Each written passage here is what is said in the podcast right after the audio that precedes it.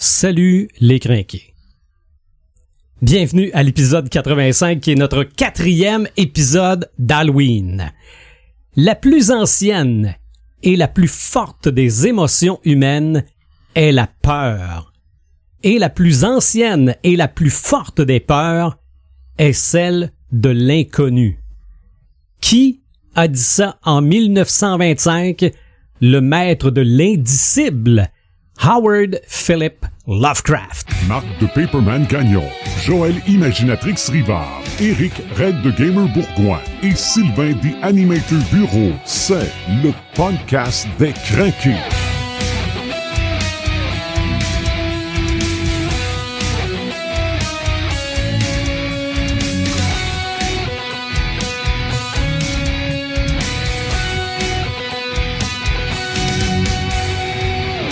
On est habitué de faire des petits podcasts et c'en est un petit encore une fois aujourd'hui. Paperman, salut. Salut! Imaginatrix, salut. Bonsoir. Et Red the Gamer, salut. Salut The Animator, ça va bien? Ça va bien certain Oui. parce que aujourd'hui, quatrième podcast d'Halloween dans l'histoire du podcast des crinqués. Et là, on s'en va pas nécessairement à la base de l'horreur, mais à la base d'un genre. Je peux-tu dire ça comme ça? tout à fait. Je sais pas si c'est la base du genre, mais c'est une base que, les, que beaucoup de gens s'accrochent. Oui. Je crois, là. Oui. Est-ce qu'on peut dire que Lovecraft pour l'horreur et Tolkien pour le fantasy? On peut dire qu'il fait partie de ce qu'on appelle la Sainte Trinité. OK. Ouais, j'aimerais. OK. Ben, il m'en manque J'aime un. ça, j'aime ça quand même ce qu'il Ouais. dit. En fait, on, euh, je voulais en parler un peu plus tard, mais je vais en parler tout de suite. On parle de la littérature de l'imaginaire, Mhm. ok, parce que ça fait partie d'une grande catégorie. euh, et puis Lovecraft fait partie de cette catégorie-là. Puis quand on parle de Sainte Trinité dans la cette catégorie de la littérature de l'imaginaire, on pense bien entendu à Tolkien, on pense à Howard, Ok. et on pense à Lovecraft. OK. Il y en a eu d'autres, là. Je veux dire, euh, on, on se le cachera pas, là. Mais ces trois-là sont considérés vraiment comme des pères fondateurs. C'est trois grosses branches. Ce qu'on peut appeler la, la, la littérature de l'imaginaire. Là-dedans, ben, ça comprend la fantasy, le fantastique, la peur, l'horreur, euh, et- et j'en passe. là. Pepperman, euh, juste pour euh, replacer des gens qui, qui nous écoutent puis qui font. Euh, je suis pas certain de, de replacer la, la Sainte Trinité là. Euh, Ward Philip Lovecraft qui a fait euh, les recueils de, Ca- de l'appel de Toulouse, Entre autres, ouais. comme ça, entre autres. là. Oui. Euh, L'affaire euh, Charles Dexter Ward aussi, puis Mhm. quelques autres qu'on va sûrement parler tantôt. Oui. Mais les deux autres que tu me parlais tantôt, Tolkien, Tolkien, c'est la fantasy pure. C'est ça. le Seigneur des Oui. Anneaux. C'est ça. Puis Howard, qui est le, le, le, le créateur, entre autres, de, de Conan, mais de d'autres choses aussi, là. Solomon Oui. Kane et, et j'en passe, là. Parce qu'on en a parlé Il déjà est- dans ouais. d'autres podcasts, Il est mais plus- euh, plus reconnu pour, pour son personnage de Conan, là, qui est un peu comme dans la culture populaire, un personnage fort. Alors lui a créé vraiment ce qu'on appelle l'héroïque fantasy, mhm. qui fait partie de, de la fameuse imaginaire, de la littérature Mhm. de l'imaginaire. Puis Lovecraft, ben, lui, s'est concentré plus sur le tout le côté horreur, Oui. mais on peut, mais ça, ça- il joue beaucoup dans, dans l'horreur. On va jouer avec la fantasy. il y a tout un monde. On hein. va jouer également, oui, avec le fantastique, Ouais. la Oui. science-fiction également, pour Ben, pas c'est ça, parce que ça, on va, on va peut-être en parler un petit peu plus tantôt, là. Parce que moi, j'ai été surpris de voir qu'il est considéré comme un auteur de science-fiction. Ben, je suis surpris. Moi, j'aime je l'étais, mais- je le suis moins, là. Euh, mais ça, on pourra en reparler. Parce que juste avant qu'on saute dans le sujet, puis regarde, on va croquer dedans, là. Ah, c'est clair, là, les gars. Je pense qu'on est quatre crinqués de, de, de Lovecraft autour Ben- de la ben, table. c'est on qu'en fait, fait, ah ce, que, ce que les gens savent pas, surtout ceux qui nous voient via YouTube, c'est que là, on a notre forme humaine, Oui. mais d'habitude, on est, euh, on est plus, on ressemble plus à des crapauds visqueux. euh, Ouais, ouais. hein, c'est, c'est plus ça qu'on est d'habitude. Ben. On vient d'une autre planète, Yortopia. ben ok. là, toi, tu viens d'une autre planète, là, mais moi, j'étais un profond point final, là. Ah. OK. Bon. J'aimerais quand même. Pourquoi qu'il y a un silence? Non, c'est parce qu'on s'est tous rappelé le film de Dago. Ah, ça, on va en parler aussi. on va en parler aussi. Là, j'aimerais quand même spécifier que on n'est pas des documentaristes de Non. Lovecraft. Non, là. non, ben non. Loin de là. On est là pour démontrer son importance. Est-ce qu'on peut se tromper? Euh, bien Bah, sûr. ça se peut qu'on on peut se tromper aussi, mais on est là pour démontrer son importance, son impact dans la culture populaire, euh, donner le goût de le découvrir un peu plus. Comment le découvrir aussi? Comment? Oui, Par on va, commencer? on va comment on va probablement donner quelques pistes de solutions. Euh, donc, on fait avec Lovecraft aujourd'hui ce qu'on fait avec la plupart de nos thèmes. On montre son étendue, puis on se rend compte qu'il est pas mal plus gros que, que ce qu'on pensait au départ. Euh, merci de nous écouter via nos différentes plateformes et un gros allô à Dr. Phone qui fait en sorte qu'on est en vidéo via YouTube. Vous pouvez évidemment nous abonner, à vous abonner à notre chaîne. Évidemment, Lovecraft, c'est des écrits. Est-ce qu'on parle de l'individu avant de parler de ses écrits? Ben, je pense que oui. Je pense qu'il faut commencer par essayer de cerner un peu qui était Lovecraft. Euh, je te, je te mentirais pas en, dirant, en te disant, euh, The Animator, que j'avais pas euh, vraiment de comment bien aborder, euh, aborder l'angle pour parler de Lovecraft. Mm-hmm. Parce que je suis un amateur de Lovecraft, mais je suis pas un connaisseur de Lovecraft. Euh, j'ai pas de connaissances théoriques euh, comme je pourrais en avoir, par exemple, sur Tolkien. Oui, oui, oui. Je veux dire, pour moi, c'est vraiment quelqu'un qui m'a fait triper par sa littérature, mais j'ai pas de, de j'ai pas, je suis jamais allé aussi loin dans dans la connaissance de l'homme. Hein, qui était-il, ses influences, euh, comment il a, il a vécu ça, Mhm. euh, et tout tout ce côté-là là. Ben ça, je Euh, me suis renseigné pas si mal cette semaine. Ouais, c'est sûr Mm. qu'on on peut se renseigner. Il y a des très très beaux livres. Et Oui. je vais en parler tout à l'heure. Oui. Mais euh, je pense que c'est important de d'essayer de, de, de, de voir un peu qui était l'homme, hein, qui était parce que beaucoup de il y a beaucoup de trucs hein, qui circulent sur Lovecraft. hein. Quand on parle de Lovecraft, on pense euh, ah c'était oui c'était c'était le gars qui était euh, exclu tout seul dans sa cabane puis il sortait jamais. Juste la nuit. Il sortait rien que la nuit, puis c'était un vampire, puis oh mon dieu, il parlait 12 millions de langues. puis Ces gens-là c'était- qui sortent ces c'était des affaires-là, c'est des gens qui le connaissent pas. Exactement, Mhm. ils connaissent pas. Alors Lovecraft, c'était réellement quelqu'un qui était pas euh, si antisocial que ça, au contraire. Non, des amis, il y en avait beaucoup. il y en avait beaucoup. Écoute, euh, rien qu'au niveau de sa correspondance, qui fait partie d'une très, qui fait partie de son œuvre, on parle de entre 50 et 100 000 lettres de correspondance. Hey, Alors, J'en ai euh, un paquet de chums, moi, puis j'écris pas tant que ça. je veux dire, euh, c'est, c'est, c'est pas quelqu'un non nous plus autres, qui c'est des- était... ça euh, s'appelle des conversations Facebook.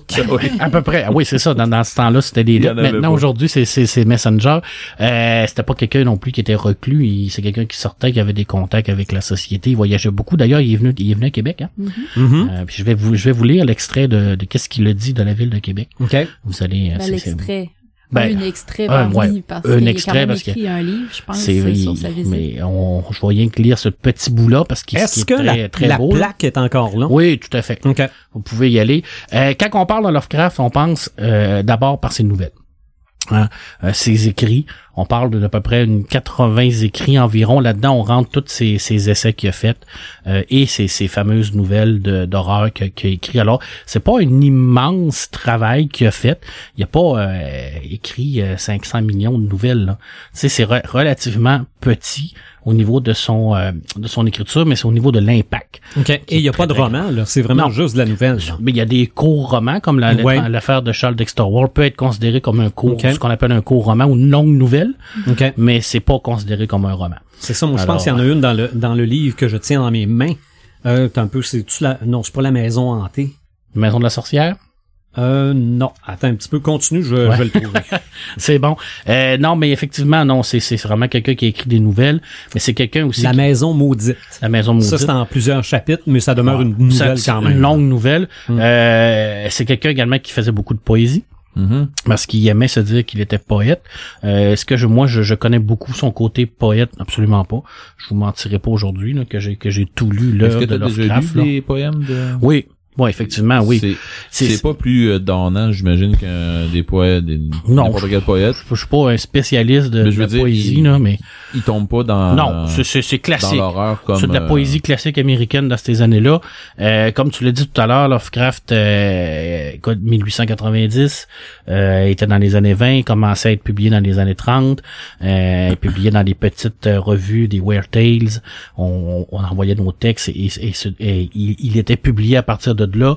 Euh, est mort quand même assez jeune en 37 d'un cancer. Alors, je veux dire, il, il y a eu une- quand même une vie relativement euh, euh, relax. Il n'y a pas eu une, une vie avec euh, beaucoup de, de, de, de changements. Tu sais, c'était quelqu'un qui, a- qui, qui, qui, avait une vie normale en tant que tel. Je veux Mhm. dire, il y a Il y, pas... euh, des, il y a même des gens qui avaient que j'ai entendu, je me souviens pas dans quoi, j'ai j'ai pris un, un- j'ai pris un, documentaire à un moment donné, je me souviens pas à quel poste, je me souviens pas le nom du documentaire. Par contre, je me souviens très bien d'une chose, c'est que quand ils ont annoncé euh, sa mort, tout ça, ben tu sais les, les- gens, les fans, tout ça, il disait que euh, euh, ses créations, dans le fond, euh, tout ce qu'il a écrit en horreur, qui est venu le chercher puis qui a causé son son cancer. Ça donne. Ouais, ouais, je pense non, que t'as entendu la c'est- même affaire un peu. C'est une belle légende. C'est Ouais, une belle ça. légende parce que officiellement, il a pas été si populaire que ça de son vivant. Il Non, était non. reconnu par son groupe de fans, mais c'est vraiment après sa mort qu'il y a Mhm. des gens qui ont commencé à le publier.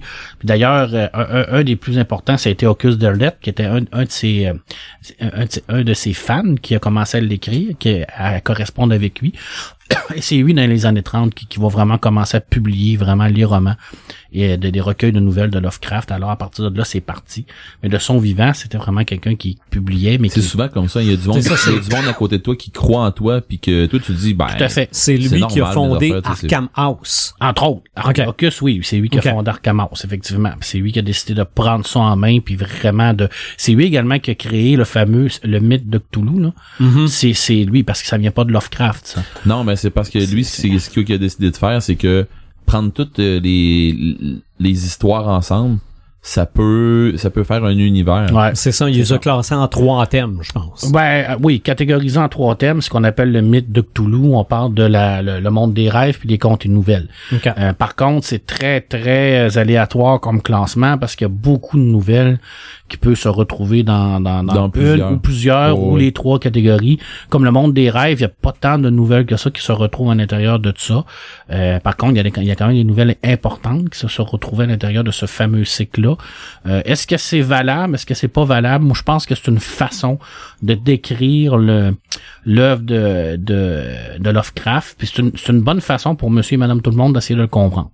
Euh, de dire, ben, tu sais, cet homme-là a écrit, euh, puis on pourrait classer ces, ces nombreuses nouvelles par ces trois catégories-là.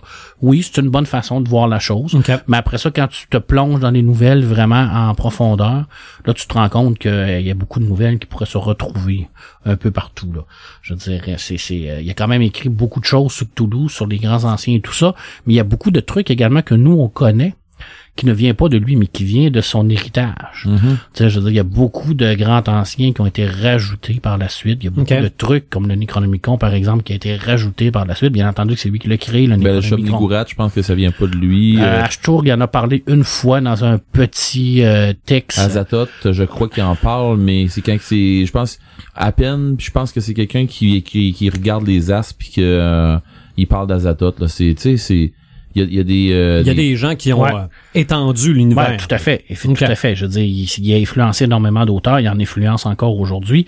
Euh, tu demandais tout à l'heure, c'est, quoi le style de Lovecraft? C'est un style qui est assez dif- di- difficile à bien définir. Euh, Lovecraft il classait la littérature de fiction en trois grandes catégories. Il disait qu'il y avait une, euh, catégorie qui était le romantisme, le réalisme et l'imaginatif. Et lui se classait dans, dans, dans la- cette dernière catégorie qui était Mhm. l'imaginatif. Et c'est de là qu'est venue la, la, la, la fameuse euh, classification de la littérature de l'imaginaire. Est-ce que c'est lui qui a, qui a inventé ce, ce style-là? Bien entendu que non. La littérature de l'imaginaire, il y en avait avant. Mais ça, c'est exactement dans le même circonstance qu'on qu'on parle d'un Howard ou d'un Tolkien. C'est pas les pères, ou d'un Gibson, par exemple, dans Cyberpunk. C'est pas les créateurs en tant que tels, mais c'est les gens qui ont formé la base. Ouais. Tu sais, je veux dire, c'est, c'est, c'est, euh, tu peux mettre du ciment dans une maison, là, mais si t'as pas de, de si t'as pas de canevas, là, pour, pour euh, solidifier ta maison, ça marchera pas. c'était Mhm. pas de forme. y a- Exactement. Alors eux autres, là, tu sais, le ciment existait déjà, là, mais et Lovecraft a fait en sorte de solidifier ça pour vraiment mettre cette littérature Ils ont balisé la trail. Exactement, exactement. Euh, écoute, euh, je voulais commencer avec une, une de ces citations, de ces citations qui le, qui résume un peu le style de son écriture et pas de sa pensée. Tu sais, je veux dire, on, on, on- quand on lit Lovecraft, on peut penser que cet homme-là était complètement farfelu, complètement sauté. Il y a, Euh, il y a une chose euh, avant que tu te mettes à lire, là, qu'il faut qu'il y y a des gens qu'il faut qu'ils comprennent. Si tu te mets à lire du Lovecraft, pense que cet homme a écrit dans les années 20. Oui, oui, oui. Un Ça, je vais en, noir, je vais en un- revenir avec ça. ouais. Tu vas en parler? Ah oui, je ok, c'est beau parce avec que il y a beaucoup de monde On qui va sont essayer de indignés, dé- puis, déboulonner euh, certains, euh, voyons, certains là. trucs. là. Mhm. Écoute, regarde, ce qui est à mon sens pure miséricorde dans ce monde, c'est l'incapacité de l'esprit humain à mettre en corrélation tout ce qu'il renferme. Nous vivons sur une île de placide ignorance au sein des noirs océans de l'infini, et nous n'avons pas été dé- dé- euh, destinés à de longs voyages. La science, dont chacun tend dans une direction particulière, ne nous ont pas trop fait de mal jusqu'à présent. Mais un jour viendra où la synthèse de ces connaissances dissociées nous ouvrira des perspectives terrifiantes sur la réalité et la place effroyable que nous y occupons. Alors cette révélation nous rendra fous, à moins que nous ne fuyions cette clarté funeste pour nous réfugier dans la paix et la sécurité d'un nouvel âge des ténèbres. Mhm. Moi, ce que Alors- j'ai compris, c'est que c'est pas mal la base de tout ce qui est écrit. Exactement. hein, la cosmologie. Je veux dire, lui, c'était important de savoir quelle, quelle, quelle est notre relation par rapport à, à ce qu'il y a de plus grand?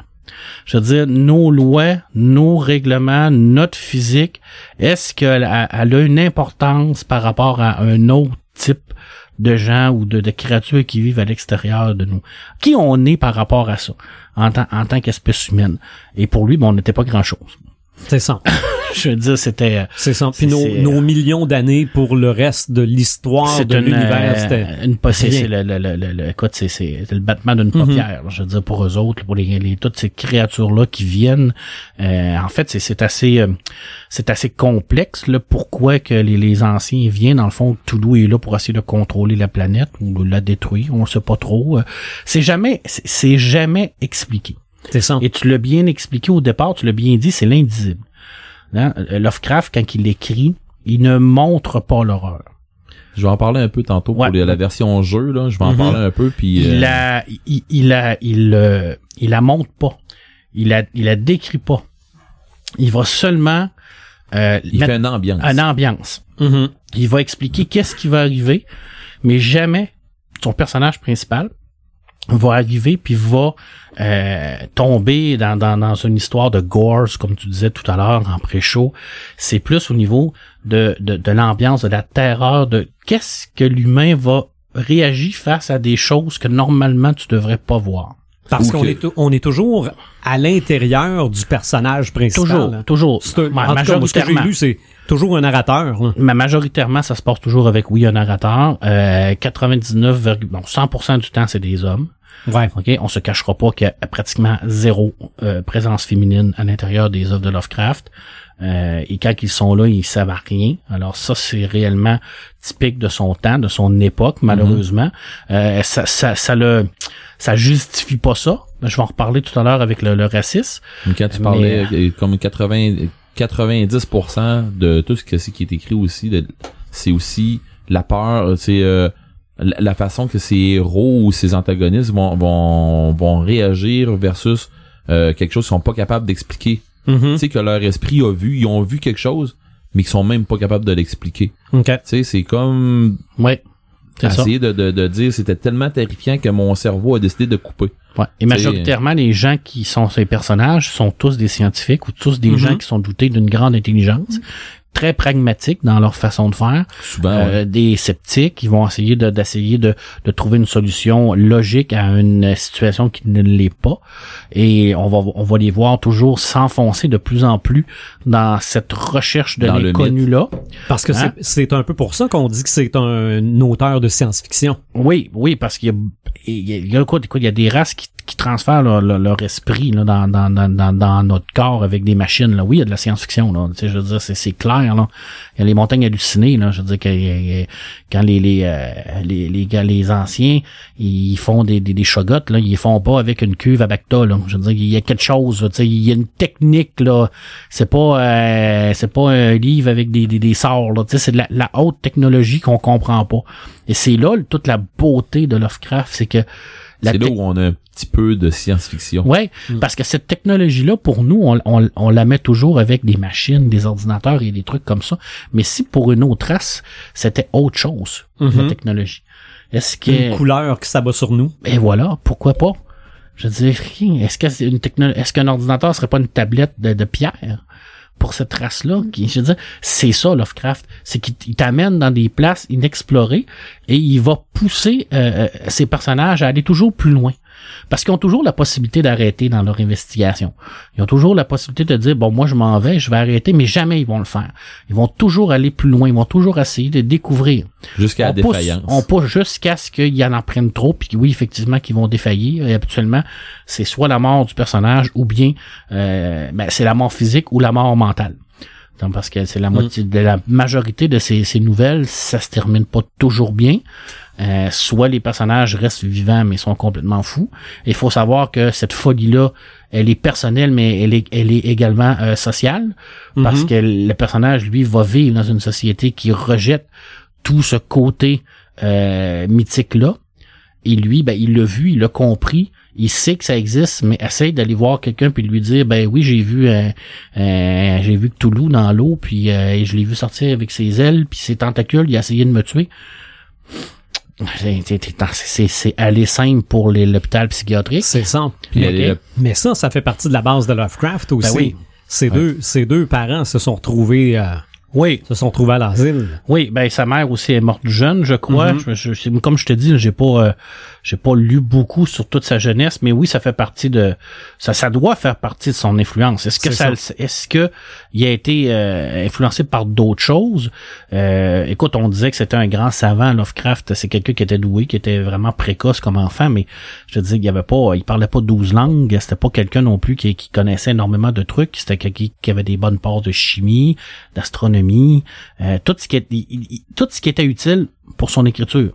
Dans ce sens, il se rapproche beaucoup du personnage de Sherlock Holmes dans le sens où ce qu'il va aller prendre, il va aller chercher ce qu'il a besoin pour écrire, mais il va laisser tout ce qui est connexe à côté, qu'il n'a pas besoin pour son écriture.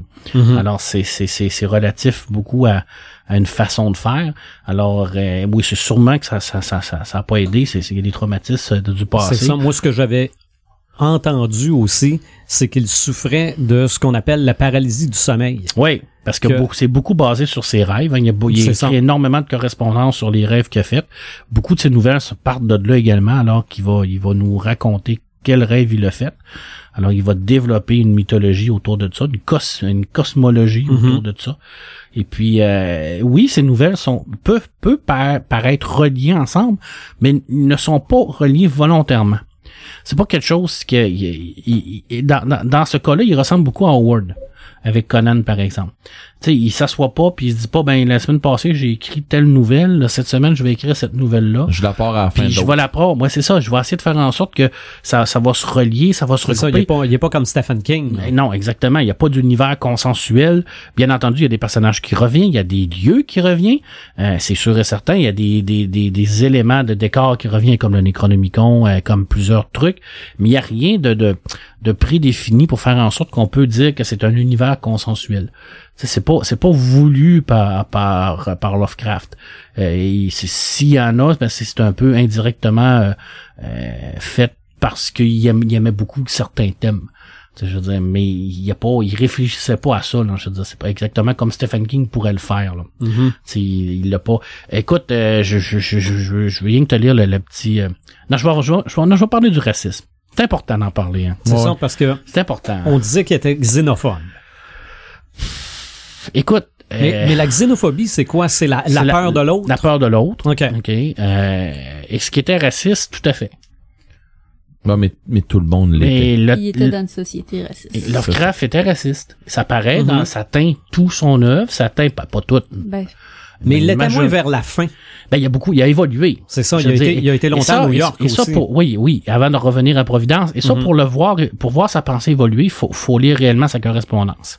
Où ce que tu vois vraiment sa pensée évoluer par rapport à tout ce que, ce que, ce que vécu en tant que, que- qu'individu dans la société, tout ça. Et tu la vois, cette pensée-là. Mais oui, il vivait dans une époque où ce que le racisme n'était pas un- une problématique, c'était une, une réalité. Mhm. Est-ce que ça, ça excuse cette- ce racisme-là? Bien entendu que non, parce que même à l'époque, il y avait des gens qui prenaient position contre ce racisme-là. Lui, il l'a pas fait parce que c'était un homme de cette époque-là. Mhm. Mais regarder le passé avec des yeux contemporains, c'est un manque de rigueur intellectuelle totale. Tu ne peux pas regarder un œuvre du passé avec des yeux de 2019. C'est sûr et certain que tout ce qui a été fait avant, avec nos yeux d'aujourd'hui, on va trouver des défauts. Mm. Et je peux vous prédire qu'en 2050, quand les gens de, de- du- de notre futur vont regarder ce qui s'est fait en 2019, ils vont trouver les mêmes affaires Mm. qu'on est en train de discuter aujourd'hui. Mhm. Et le faire, faire cet exercice-là, de dire je me prive de cet auteur-là parce qu'il est raciste, je, re- je regarde son œuvre avec les yeux de 2019 et je, je, je, je pointe tous les petits éléments racistes comme le mot haine qu'on nommera pas ici euh, et tout ça le sang noir ça c'est c'est terrible là, je c'est- Mhm. mais c'est oui aujourd'hui c'est dérangeant. Oui c'est pas plus acceptable à, cette époque-là qu'aujourd'hui mais c'était comme ça. Puis ça ne teint pas son œuvre. Ce n'est pas c'est pas ça qui est important au niveau de son œuvre. Il faut passer outre ça. Puis c'est très malhonnête intellectuellement de le catégoriser comme étant un raciste fini qui a pas évolué puis que son œuvre est, est- est mauvaise à cause de ça. Moi, ça me rentre pas dans la tête et je trouve que c'est très malhonnête. Très, très malhonnête. Quelqu'un qui, qui, qui fait ça, et c'est pas rien pour Lovecraft, là. C'est, c'est, pour moi, tous les œuvres qui ont été faites à cette époque-là, lisez-les, là, vous allez voir, c'est, c'est, c'est, des fois, ça va vous paraître terrible. Mais, mais, Mais les gens écrivent avec leur temps. Et voilà, il y a un Ben contexte. Et ce contexte social-là, ben, c'était ça. Est-ce que c'est acceptable pour nous d'aujourd'hui? Dans ce temps-là, entendu oui. que c'était pas acceptable. Mais dans ce temps-là, oui. dans ce temps-là, oui. Non, puis, Alors- puis pour ceux qui ont qui ont jamais lu de Lovecraft puis qui pensent que c'est si terrible que ça, c'est pas si terrible Ben que non, ça. c'est pas si terrible que ça. Euh, c'est c'est surtout c'est surtout le mot nègre qui est Ben employé. oui, effectivement. Puis à de très rares occasions quand Ah même. oui. C'est quand il y a un personnage noir, on le qualifie de nègre parce que c'était ça à l'époque, Ben c'était oui. comme ça qu'on C'était les comme ça. appelait. Puis c'est- c'était le- l'esclavage, puis Mm. c'était les, les, les ces, ces, ces gens-là pour pour lui, il y avait il- c'était des, des, des gens qui avaient pas une bonne éducation, qui Mm. étaient pas euh, qui avaient des, des, des mœurs qui étaient un il y peu avait pas encore, il y douteuses. avait pas encore les droits qu'ils ont aujourd'hui. Ben il y non. avait pas encore acquis leurs droits. Mhm. C'est ça. Euh, tu sais, c'est- mais c'est vraiment pas si pire que, que, que ce que certaines Ben non. personnes peuvent Non, présager. il faut vraiment aller chercher des petits détails Ouais, dans certaines C'est ça, nouvelles. ça ne, ne diminue pas Ben l'impact qu'il a eu. Mais non, mais Mhm. non. Non, parce que là, si on commence à faire ça, on va me dire, franchement, on va, on va censurer tout ce qui a été fait euh, dans on le va, passé. On va là. faire une ligne, c'est ça, on- puis on, consommera plus. On consommera plus rien, là. Puis je peux, je peux, je, je me répète, là, dans, dans 20 ans, ce, que, ce qui a été fait en 2019, là, le monde va faire Mhm. comme, ils ont-tu Mhm, vraiment écrit ça? Mm, Mon mm, Dieu, il était donc bien raciste, mais c'est, c'est- ça va être ça, c'est, c'est ça, on, est, on évolue comme ça. Je veux dire, on, on s'en sort pas. Alors pour moi, c'est, c'est, c'est se priver de ça pour le racisme, ça n'a aucun sens. C'est un non-sens total pour moi là. Mais si tu me poses la question, l'était-il? Tout à fait. Il l'était, comme 99,99% des hommes blancs euh, hétérosexuels de cette époque-là. hein. Je veux dire, c'était ça, là, je veux dire. Puis, euh, c'est- il, était, il était homophobe, certainement qu'il l'était. Je veux dire, c'était comme ça. Je veux dire, c'est. Mais est-ce que c'est important dans son œuvre? Non. Non. Je veux dire, c'est pas ça qui est important. Ce qui est important, c'est l'influence qu'il a eu, c'est la façon d'écrire ces histoires, comment il amenait le lecteur à se plonger lui-même dans cette histoire-là, parce que la force de Lovecraft, c'est cette fameuse euh, façon qu'il a de, de nous faire pénétrer dans le psyché du personnage principal. Je vais, je vais dire sur description. Oui, effectivement. Ah, Mais on rentre dans ce personnage-là, Oui, on devient ce personnage-là et on veut continuer avec lui une investigation. Et au fur et à mesure qu'on connaît Ah, le style, on sait que ça va mal terminer. Tu, Mais- tu sais, tu sais que c'est gluant puis que ça pue. Mais Ça, c'est un fait. Hey, c'est clair, je veux dire, lui, la description, là, je veux dire, c'est, c'est, c'est, c'est, avec Tolkien, là, c'est des champions de la description, là. Je veux dire, si vous, vous aimez pas le style descriptif, vous allez trouver le temps long, parce que euh, une porte, euh, une porte euh, de cimetière, euh, euh, avec euh, des chaînes, là, il peut passer énormément de mots à la décrire, alors, dans votre tête, là, vous la voyez. Mm. C'est clair, là. Je pense que. Tolkien est pire. Oui. Ah, tout à fait. Mais c'est, c'est, c'est, c'est dans les mêmes époques, hein. Oui, oui, mais Tolkien est pire. Ouais. Tu sais, je veux dire, tu le voyais ça. Tu fais non. Ah non, écoute, c'est épouvantable. C'est sûr qu'il y a une façon d'écrire qui est très, euh, euh, très stérile, très théorique. Il va, ces, ces nouvelles sont toujours construites de la même façon pour la plupart, à, part le cycle des rêves qui déloge, qui, euh, qui va partir un peu, là, qui, qui Mhm. sera pas tout à fait pareil, mais on sait, à- à- quand on est un amateur de Lovecraft, qu'est-ce qu'on va avoir comme nouvelle, comme histoire. On, on, on sera pas surpris. On sait comment ça va fonctionner. On sait qu'on va avoir un narrateur. On sait qu'il va trouver quelque chose de bizarre. On sait qu'il va continuer à faire la recherche. Souvent le narrateur, c'est une des personnes qui a été euh, qui, a, qui a été atteinte Oui. ou qui a été euh, dans l'enquête ou qui a été euh, touché Flashback, de flashback. Hein, souvent, on arrive et on commence avec la fin de l'histoire. Ouais. Alors, on sait la finalité de l'histoire. Et là, il va nous je vais vous raconter ramener comment j'ai été interné. exactement Mm, pourquoi je suis interné, pourquoi je suis fou, euh, pourquoi je, je suis en train de mourir? Et là, on revient et on, là, et là, on nous raconte l'histoire. Et c'est ça qui est intéressant, c'est de savoir ouais, ouais. pourquoi il a fait ça, pourquoi il est arrivé là. Mhm. Et tout ça, je, je- je le rappelle, sans, sans nous montrer l'horreur. Il va nous la suggérer. Hein? On va suggérer. Hein? Qu'est-ce qu'il y a en arrière du mur?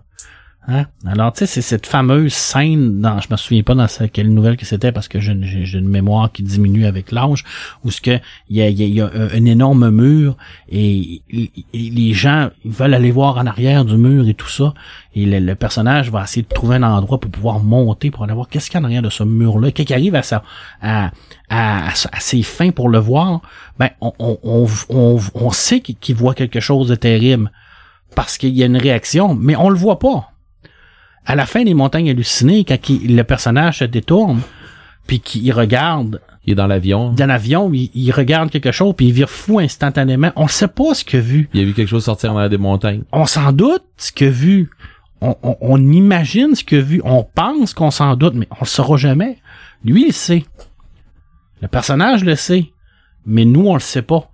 Ça, c'est magique. C'est magique de Mhm. réussir à nous rentrer dans la tête du personnage, de, de nous faire euh, une narration comme ça, mais sans jamais nous montrer rien. Puis il réussit à créer cette ambiance de peur-là, parce Mhm. que oui, c'était peurant. Parce que oui, tu te dis, C'est l'inconnu. c'est l'inconnu, mais c'est l'inconnu qui, qui, qui, qui, qui est dans un monde contemporain.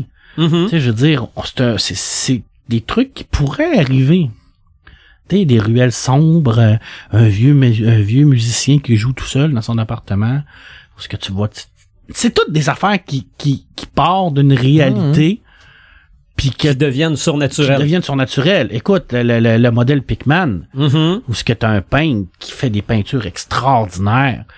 Puis là, le personnage qui est le narrateur, qui est son ami, il va voir, puis il dit, mais mon Dieu, comment tu fais pour peindre ça? Comment tu fais pour nous rendre aussi bien euh, ce, ce, ce dessin-là? Ce dessin-là, c'est quoi ta technique? Où tu prends tes idées? Pour peindre? Parce qu'il il peignait des, des, des atrocités, des monstres tentaculaires et ainsi de suite, pour se rendre compte qu'il avait accès à ce monde-là par une porte où ce qu'il allait voir ces créatures-là et ces créatures-là existaient pour de vrai. Alors lui, il ne faisait que les reproduire. Tu sais, c'est- magique Mhm. parce que ça part de rien, mais tu te dis, Calim. Puis après ça, ben là, à chaque fois que tu vois une peinture, tu te dis, oh, mais où c'est qu'il a pris cette inspiration-là pour dessiner ça, lui? Y a-tu imaginé ça ou ben il l'a vu? Puis là, c'est automatique dans ta tête Mhm. c'est ça vient te chercher tout le temps. Puis quand tu lis Lovecraft, tu le vois partout.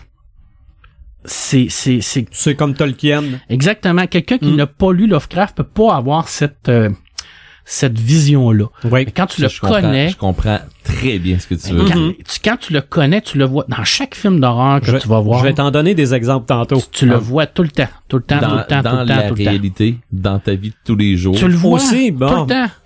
Il y a Ça toujours de soigne, quoi. ça, Red. Non, mais quand il arrive de quelque chose de bizarre, Mhm.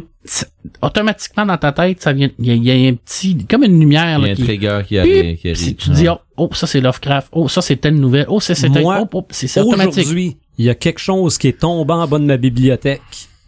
C'est, il est jamais rien tombé de ma bibliothèque avant aujourd'hui. Bon, ben tu vois, gars, pour aujourd'hui, on parle de quoi? Je réalise que je suis vraiment aveugle. ça m'arrive pas des trucs de même, oui. OK. C'est parce que tu le vois pas encore, mais, donné, j'ai jamais fait de lien C'est, avec euh, c'est, ce aujourd'hui que ça commence, Joël. Mhm. Mais tu sais- Bienvenue sur le chemin de la folie. Mais tu sais, il y a quelque chose qui, qui, qui nous rejoint, toi deux, euh, Marc puis moi. Mhm. C'est que on est deux maîtres de jeu. Oui. On est deux gamers depuis, euh, en tout cas, depuis toujours.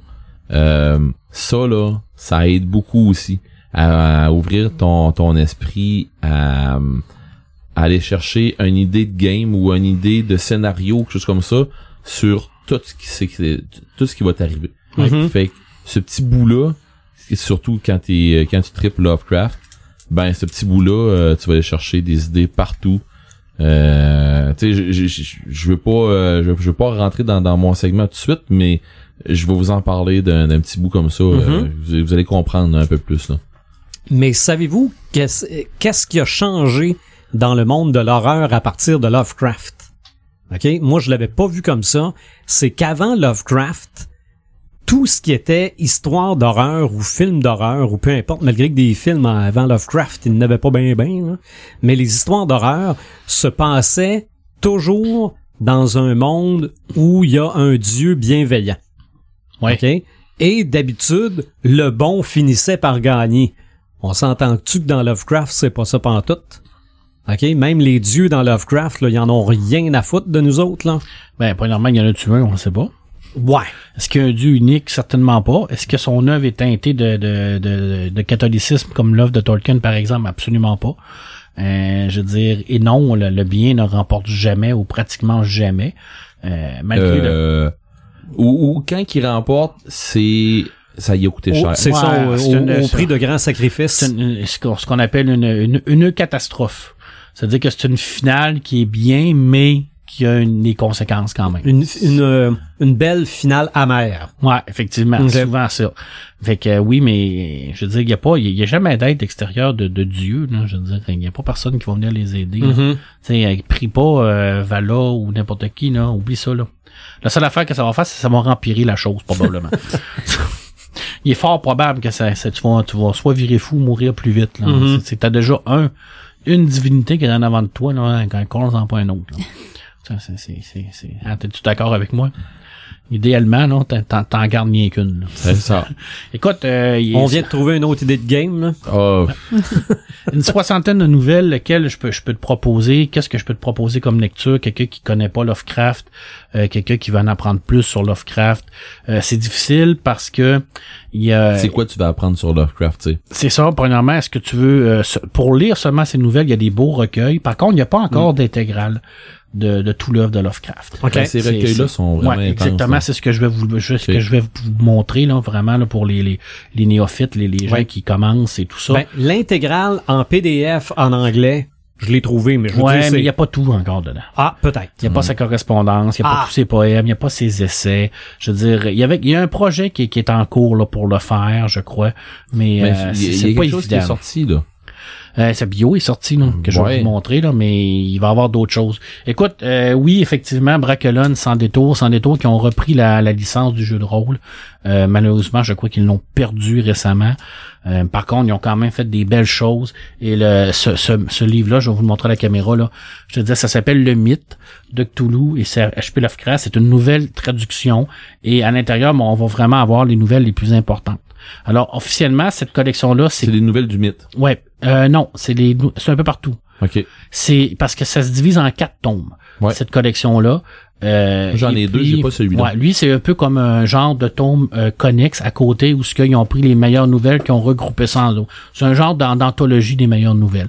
Alors, si vous avez un livre à vous acheter, euh, Bracanon sans détour, euh, Cthulhu le mythe, ce, ce livre-là, là, vous avez vraiment les meilleures nouvelles à l'intérieur de ça.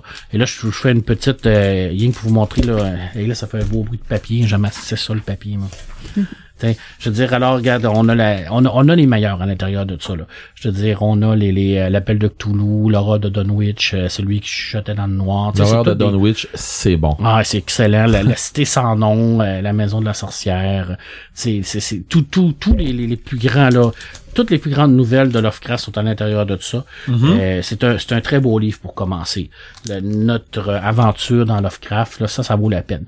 Vous voulez avoir les quatre tomes, c'est encore mieux parce que là, t'as la, t'as tous les, les nouvelles qui ont été écrites, vous les avez tous dans une nouvelle traduction. C'est super bien fait. C'est vraiment excellent. Euh, sinon, il y a la collection Robert Laffont qui s'appelle Contes et légendes. Et ça, c'est réellement euh, le truc à avoir pour les amateurs de Lovecraft. Mais là, on parle d'une collection qui regroupe pratiquement tout son œuvre, mais il en manque encore, mais on petit papier pratiquement transparent, des gros volumes de 600-700 pages, euh, écrit excessivement petit. C'est pour les érudits, c'est vraiment pour les fans absolus de Lovecraft. Euh, Il y, a, y a énormément d'études à l'intérieur de tout ça, des essais théoriques sur Lovecraft également. Alors, c'est pas quelque chose que moi je proposerais pour quelqu'un qui veut le découvrir. C'est vraiment un truc pour quelqu'un qui le connaît puis qui veut aller plus loin Ok. de Lovecraft. Si on veut connaître l'homme, ben bien entendu que le petit guide de Lovecraft, le guide Lovecraft de Christophe Till, tout petit volume, c'est Actu SF, Ok. C'est ce qui se fait de meilleur. Je veux dire, on a réellement la base pour connaître l'homme, pour connaître les meilleures nouvelles qu'il a écrit, en quelle année qu'il les a écrits, de quoi ça parle, le synopsis. Euh, on parle d'adaptation de films, on parle d'adaptation de jeux, on parle du jeu de rôle, on parle des jeux vidéo, on parle des influences qu'il y a eu. On a même un glossaire de, des, euh, des mots de Lovecraft à la fin. Je veux dire, c'est un petit bijou, ce petit livre-là. C'est vraiment comme une petite bio concentrée, très, très bien écrit, par Christophe Thiel. Christophe Qu'on Thiel, qu'on peut saluer en on passant. peut saluer parce qu'il va nous écouter, alors ça me fout la pression à mort. Euh, parce que c'est probablement la plus grande sommité euh, française de, de Lovecraft. Alors, euh, c'est c'est lui d'ailleurs qui, qui a travaillé sur la, la bio officielle de Lovecraft, qui est la, la traduction de S.T. Soji, juste ici, là. Alors, en deux tomes, ça c'est la, la biographie. C'est ça, je, je suis Providence. Je suis Providence. Alors, euh, écoute, on parle d'une d'une Tu nous en as dizaine de déjà parlé ouais. de ça. C'est clairement, c'est une dizaine de traducteurs qui ont travaillé là-dessus, sous la, la direction de Christophe Till.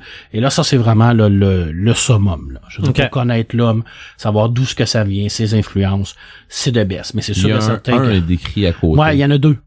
Ok. Ah ouais, c'est deux, euh, deux immenses livres, euh, deux belles briques comme ça qui viennent en un. Alors, c'est un très, très beau volume. Après, Ouais. après ça, tu peux dire que tu connais Lovecraft. Ah, écoute, moi j'ai pas j'ai pas terminé. Moi j'ai eu la chance de l'avoir en, en PDF. J'ai été le premier au, euh, au Canada à l'avoir en PDF parce qu'ActuSF me l'a envoyé. Alors euh, pour que j'en parle, j'en avais d'ailleurs d'ailleurs fait un article qui avait paru sur mon, mon profil Facebook. Euh, bon, j'ai j'ai pas lu les 1500 pages en une semaine là. Hein, C'est- je suis un peu comme vous autres aussi là, dans mon lit là. C'est rare que je dépasse 100 pages là. Ça me donné, ça- Ah, ça- Hein, rien que 100 pages. d'accord. c'est entre 50 et 60 normalement là. Hein, toi, tu fais rien- tu, des fois, tu te rends pas tout le temps à 100 pages, on fait même pas ça en euro 3, là. Hey, moi je fais ça en mots. Mais des- non, mais des fois, il faut que j'arrête parce que c'est soit soit que Sophie, ma conjointe, me, me donne un coup de poing en disant ferme ta lumière là parce que je veux dormir. Ben soit que c'est moi-même qui essaie de me conditionner pour dire ben là faut que je me couche parce que demain je travaille là, ben je vais aller avec les enfants parce que sinon des fois je pourrais lire. C'est la place que je lis le plus, c'est vraiment avant de me coucher, ben, vraiment le soir là ce que là je suis Puis tu te demandes comment ça tu fais des cauchemars après avoir lu du Ouais, tout à fait, effectivement. Je veux dire, ou bien je rêve des, des, à des magnifiques contrées quand je lis Tolkien, là. Mais ce livre-là, c'est un must. et C'est un... Et là, je passe à côté de tous les adaptations de jeux de rôle parce que Red va nous en parler tout à l'heure. J'en avais amené quelques-uns.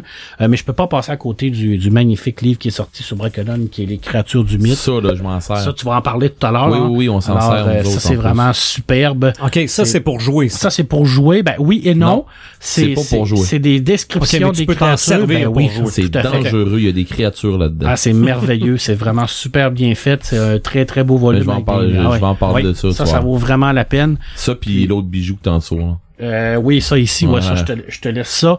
Eh, écoute, en BD, des tonnes et des tonnes et des tonnes et des tonnes. Écoute, je voyais que t'en nommer euh, quelques-uns parce que sinon on n'aura pas fini là. Euh, je veux dire, je vais te parler de Kudanabe, les montagnes hallucinées, les chefs-d'œuvre de Lovecraft, qui est selon moi la plus belle adaptation en Ouais, BD. puis, puis elle, en de plus, c'est Lovecraft. faite dans le style manga. Effectivement, ben, c'est manga. Euh, là, ils, ils viennent d'en- sortir un autre. Euh, c'est vraiment super bien fait. C'est Ils c'est- c'est sont en train excellent. de faire d'autres histoires. Ouais, il y en il a un autre tout. qui est publié. Ouais, ouais. c'est au-delà du. Ah non, je m'en souviens plus. Caroline, j'ai un blanc de mémoire. Bref, c'est pas grave. Euh, ça, c'est vraiment là. Puis il en sort un autre, tu dis? Ouais. Oui, ils font une autre histoire en deux tomes. Là. Lui, en fait, il, il, il y en avait déjà sorti avant.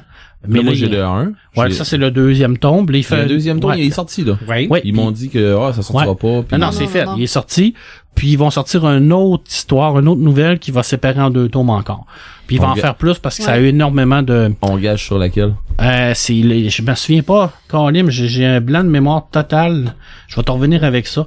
Euh, écoute, euh, les cauchemars de Lovecraft de Prentia, c'est vraiment superbe. Il faut vraiment que vous lisez ça, vous tombez là-dessus.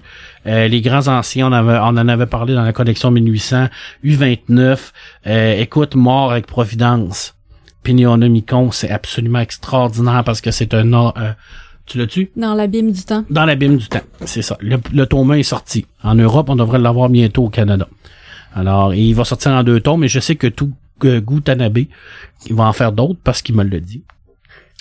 il est super sympathique. Ben, coudonc. Honnêtement, c'est vraiment un, un chic Moi, euh, je te dis, je suis, je suis, Il lit, il lit Pas 100 rendu pages dans son lit en parlant avec l'auteur. Ouais. ben, ben, c'est il, il est difficile parce qu'il est pas il parle pas super bien français hein. tu sais, les gens là, qui, qui écoutent un DVD puis qu'après ça, ils vont réécouter le film avec les, les commentaires du, Ouais, du réalisateur, ouais. Euh, c'est ça. Lui, il fait la même affaire en lisant son livre. Hey, j'ai- il lit à voix haute, puis C'est l'autre, il donne ses...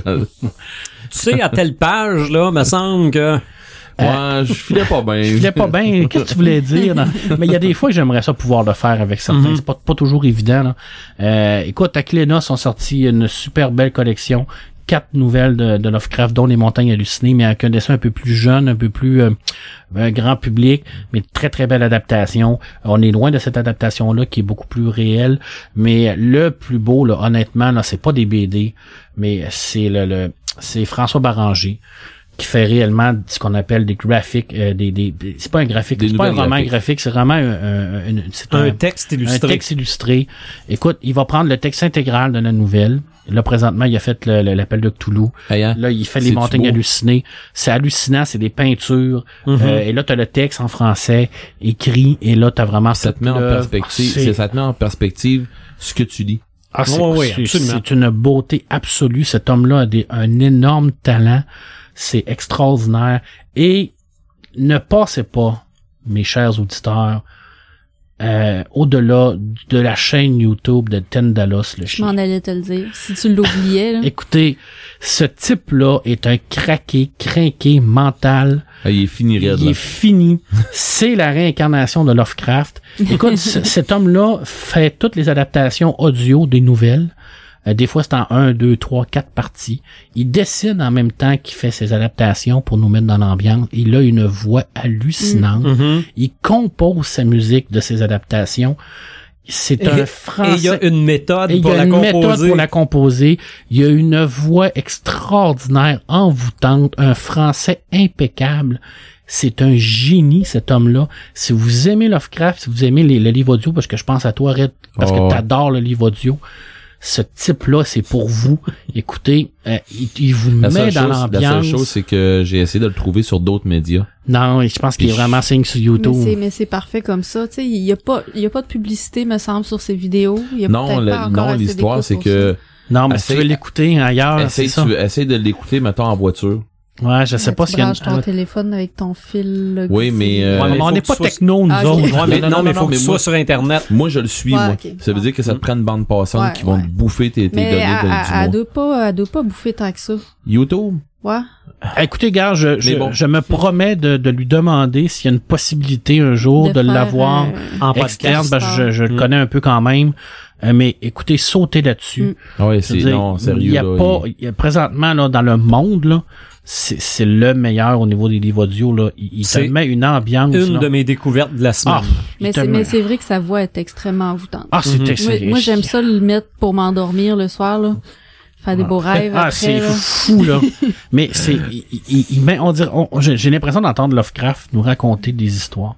Puis j'ai, parce que je le connais pas, cet homme-là, c'est, c'est clairement pas son nom, là, Tendalos, Mhm. le chien, on s'entend, là. Euh, Ben, ça, en passant, euh, c'est une créature qui part du monde de, de- du mythe de Cthulhu, là, et des chiens de mais Il faut vraiment que vous alliez voir ça. Puis euh, euh, oui, sa méthode, où ce qu'il il, il- il nous a donné un genre de, de, de, de bonus à un moment donné pour nous montrer comment il composait sa musique. Ah, c'est débile. Avec bon une sens. roue, avec euh, chaque note qui représente une lettre. C'est presque un sac chromatique sonore. C'est un sac chromatique sonore. Écoute, allez écouter ça. Puis vous allez voir que moi, là, Marc de Pepperman Gagnon, là, je suis un néophyte total en tant qu'amateur de Lovecraft. là. Lui, là, c'est un niveau absolu. tu sais, quand on parle de geek, c'est des passionnés. Là. Mhm. Et lui, c'est un passionné, mais là, mais au max. Là. On peut pas avoir plus passionné que ça. Là. C'est Ah non, les- extraordinaire. Les trois premiers accords, Ah, c'est... c'est- c'est les trois initiales de Lovecraft qui viennent de son cercle. Ça donne telle note. Ah non, non, c'est, c'est fou raide.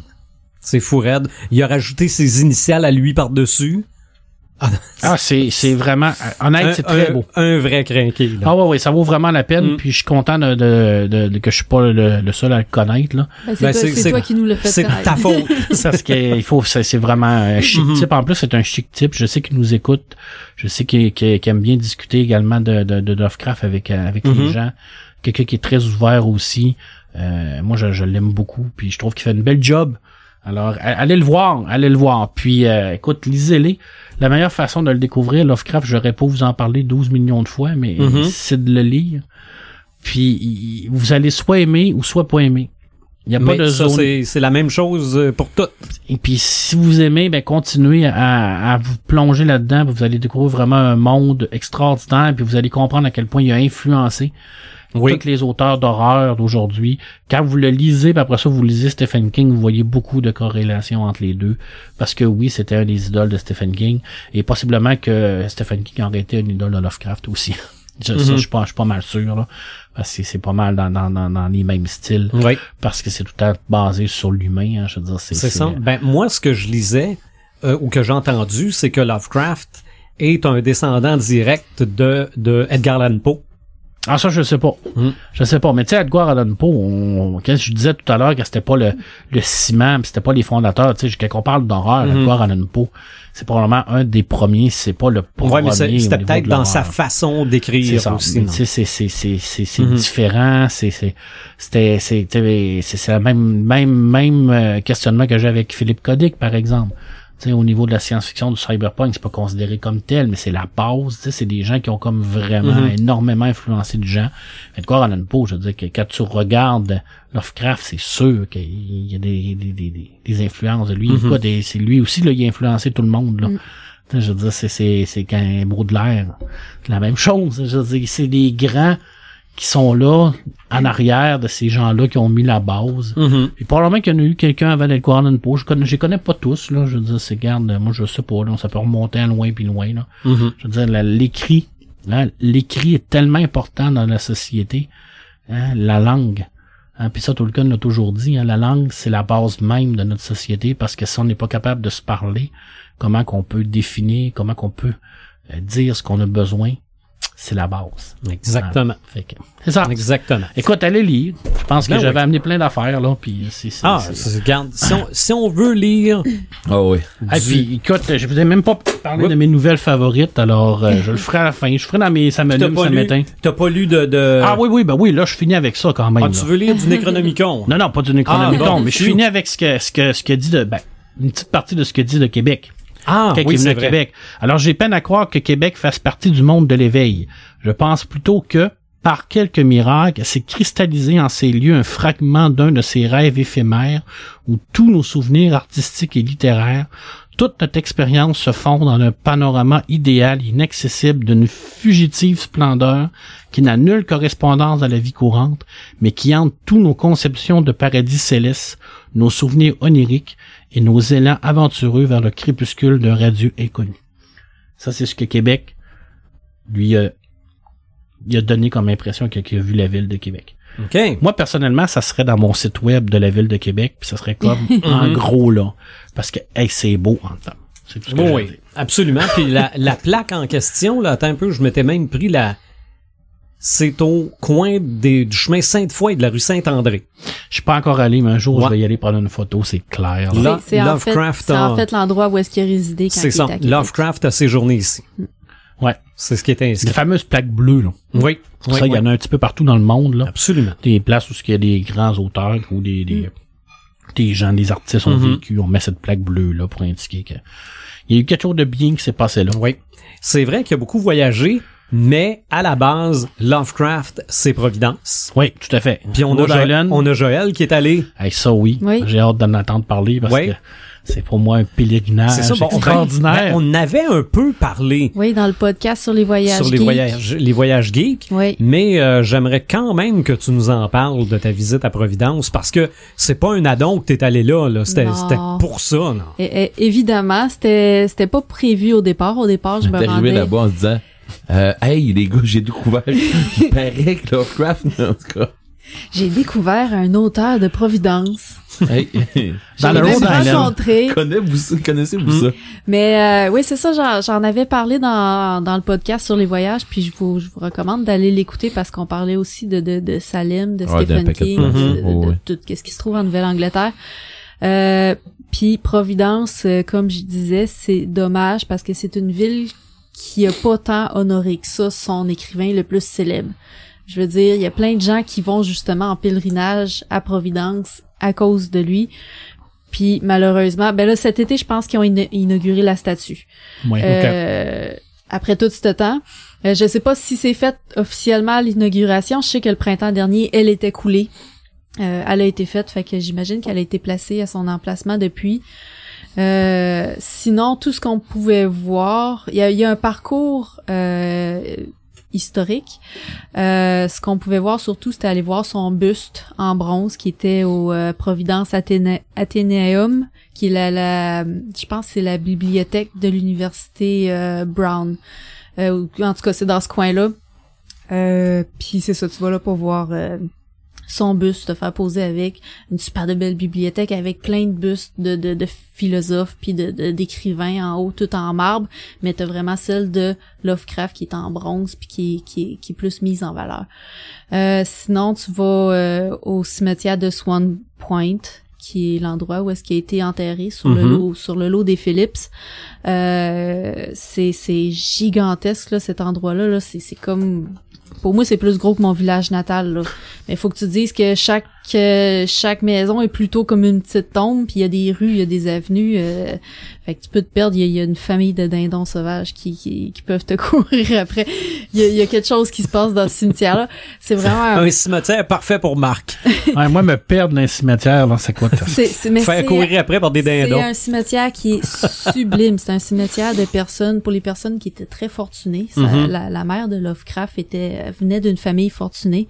Euh, fait que il y, a- y a des... Parce que Lovecraft, c'est le nom de sa mère. Hein? Euh, Phillips, me semble, c'est le nom de son père. Non, Philippe, c'est sa mère. Ah ouais? Ouais. ok. Bon, je suis mêlé. Puis, euh, puis c'est ça, il y a, y, a des- il y a des caveaux, il y a des, euh, y a des statues, il y a des épitaphes de fous, là, c'en c'en est extrêmement touchant et beau en même temps. Euh, puis la, la, la pierre tombale de Lovecraft, elle est tout petite et c'est écrit I am Providence dessus. Euh, Il y a plein de gens qui viennent y faire des petits dons, qui, qui, qui viennent y porter des, des, des petits cadeaux. Euh, sinon, euh, si vous voulez visiter des trucs à propos de Lovecraft à Providence, ben il y a une boutique qui s'appelle le euh, Lovecraft Art and Science, une petite boutique qui est comme un peu un office touristique Ok. de, de, de, littérature, de l'imaginaire un peu si on veut. Fait ils ont ils ont une librairie, ils ont des ils ont des il, trucs il à était peut-être pas office touristique, mais c'est parce que le monde, ils ont tellement demandé des, Ouais, des renseignements. C'est des passionnés qui travaillent là, là. Ils connaissent tout de Lovecraft, puis tu leur demandes justement où trouver la tombe de Lovecraft au cimetière, puis ils vont ils vont t'enligner, ils vont dire exactement où aller, puis euh, ils vont t'envoyer aussi dans la ville euh, sur les lieux euh, où est-ce que Lovecraft est passé, les lieux qui ont inspiré ses histoires. euh, fait que c'est c'est c'est vraiment une, une petite boutique qu'il faut passer là si euh, puis ils ont aussi le Necronomicon qui avait lieu cet été, c'est aux deux ans euh, au mois d'août euh, une convention dédiée à Comic Con, mais euh, à Lovecraft. Fait que c'est vraiment un, un gros truc qui est organisé justement par cette boutique-là, entre autres. Parce que j'imagine des cosplays, Des chagottes. Puis, des chagottes, ah, puis ouais. des, des, écoute, ça doit être des, des deep one. ah, Fait que, euh, fait que bref, On est c'est- loin de Vampirella. sais, c'est clair. Fait que euh, c'est c'est ça pour euh, pour Providence. Puis c'est ça, Providence, euh, lui pour lui, il était vraiment attaché à cette ville-là. Mais malheureusement, je trouve que la ville, il a peut-être pas rendu comme ça devrait. Euh, puis tu sais, on parlait, il est venu, euh, il est venu à Québec. Puis il a quand même sa plaque, tu sais, il a pas, il a pas résidé très longtemps, je pense, à Québec, mais euh, il a quand même sa plaque sur un édifice. euh, je pense que les Québécois, on est euh, très proches de Lovecraft. Euh, Mhm. Tu sais, il a influencé, on en parlait tantôt, il a influencé beaucoup de monde. Puis, euh, mais au Québec, on a comme une certaine connexion, je pense, avec cet auteur-là. En tout cas, les auteurs ont une connexion avec ce- cet auteur-là. Euh, puis il y a plein d'auteurs que que que j'admire euh, énormément, que eux ils ont connu Lovecraft quand ils étaient adolescents, ils ont commencé à lire quand ils étaient adolescents. Moi, ça a été euh, beaucoup plus tard. Puis euh, ça m'amène justement à ce que je voulais vous parler, qui était l'influence de Lovecraft chez les auteurs québécois. Euh, je commence par vous parler de la nouvelle qui m'a fait découvrir Lovecraft, en fait, qui m'a donné envie d'aller lire qu'est-ce qu'il faisait. Euh, C'est une nouvelle qui est publiée dans le Solaris numéro 186.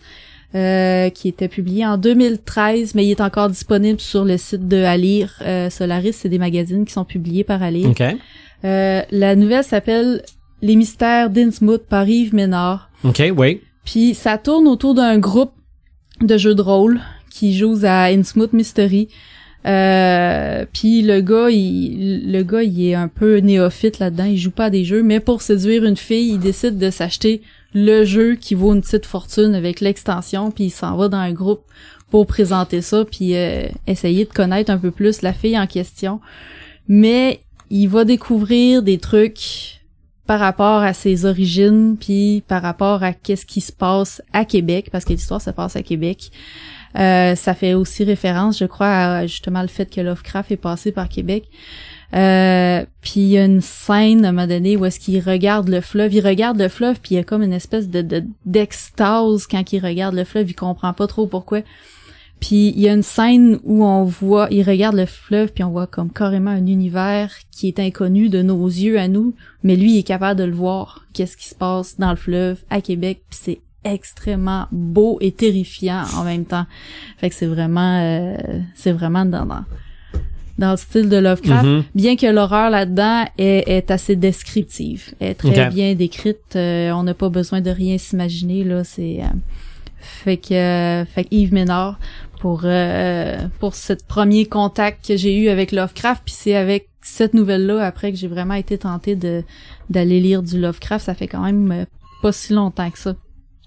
Un autre auteur euh, qui est clairement influencé par Lovecraft, puis en fait, il en fait clairement des références dans ses ouvrages, c'est Frédéric Raymond. Euh, Frédéric, euh, il a écrit une série jeunesse qui s'appelle, je pense, euh, La rue du lac Frisson. C'est jeunesse à peu près 8-10 ans. OK. Euh, c'est vraiment... Influencé par Lovecraft. C'est vraiment drôle. Ça, c'est son deuxième tome qui s'appelle La tourbière des cauchemars. Le premier, c'était L'arbre maléfique. Euh, la tourbière des cauchemars, je l'ai acheté tout de suite OK. parce que ça parle de tourbière, puis parce Oui. que ma nouvelle préférée de Lovecraft, c'est La tourbière hantée. Euh, puis ça, ça parle vraiment de la tourbière hantée là-dedans. Ça fait euh, ça fait référence à ça en disant que c'est une légende trouvée sur Internet, mais c'est vraiment l'histoire de, de la nouvelle de Lovecraft. Puis ça fait référence à, à Ultor, à Céléphet, à, à Kada. C'est, c'est, c'est assez drôle pour ça. Puis moi, ce que je trouve drôle là-dedans, c'est que les enfants lisent ça, ont aucune idée c'est qui Lovecraft. C'est comme, ça passe verre, puis peut-être que plusieurs années plus tard, ils, Ils vont, vont- lire du Lovecraft. Ils puis vont faire, ça- hey, c'est me J'ai déjà que... lu ça. C'est quoi cette histoire-là de tourbière hantée? Ça me dit de quoi? Fait que, euh, puis à la fin, il y a comme des genres de, de créatures gigantesques. Ça parle beaucoup des rêves, des cauchemars. euh, euh, j'ai trouvé ça vraiment drôle.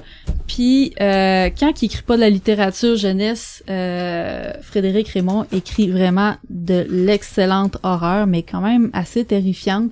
Euh, dans le recueil Ori Horrificorama, qui a été publié au 6 Brumes, c'est un recueil euh, personnellement que je trouve assez hardcore. Je l'ai pas lu au complet parce que trop intense pour moi. Mhm. Mais euh, la nouvelle de Frédéric qui a écrit là-dessus, c'est justement un hommage à H.P. Lovecraft qui s'appelle Les tubercules de l'horreur. Puis juste pour vous donner un- une idée un peu comment que ça commence là, il dit J'écris ces pages avec l'intention de les brûler. Personne ne doit les lire. Je dois exorciser ces souvenirs effroyables, les exiler de mon esprit pour mourir en paix. En 1865, quand je retournais à Québec pour mieux comprendre son histoire et préparer mon livre Le Chien d'or, jamais je n'aurais pensé que je découvrais la face cachée du monde, les racines du mal. Fait que c'est l'auteur du Chien d'or qui est en train, qui est le narrateur de cette nouvelle-là. C'est William Kirby qui est un, euh, le Chien d'or, c'est comme un, une histoire classique québécoise un peu si on veut.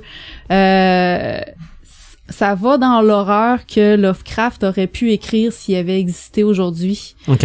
Parce que euh, tu sais il y, a des scènes euh, il y a des scènes de sexe à un moment donné il y a des scènes d'érotisme mais ça reste vraiment là dans le, le incompréhensible.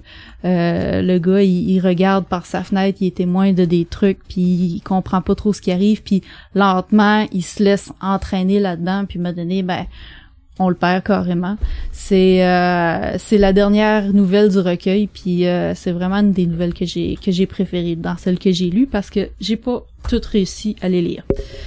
Euh, Une autre auteure que je vous ai parlé quand même euh, assez souvent au blog, j'en avais parlé dans le podcast sur les monstres gigantesques. J'avais Mhm. parlé de ces monstres lieux. Ouais. Elle, euh, c'est Ariane Gélina.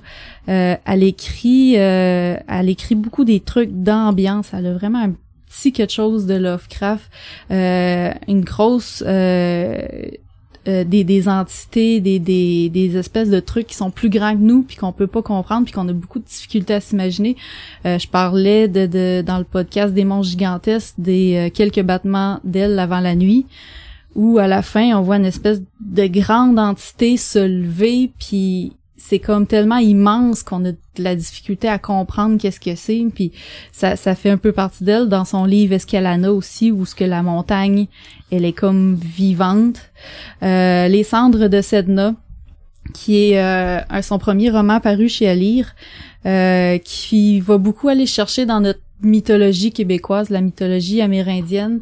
Euh, ça se passe en trois temps. On parle beaucoup de créatures marines dans, dans ce livre-là.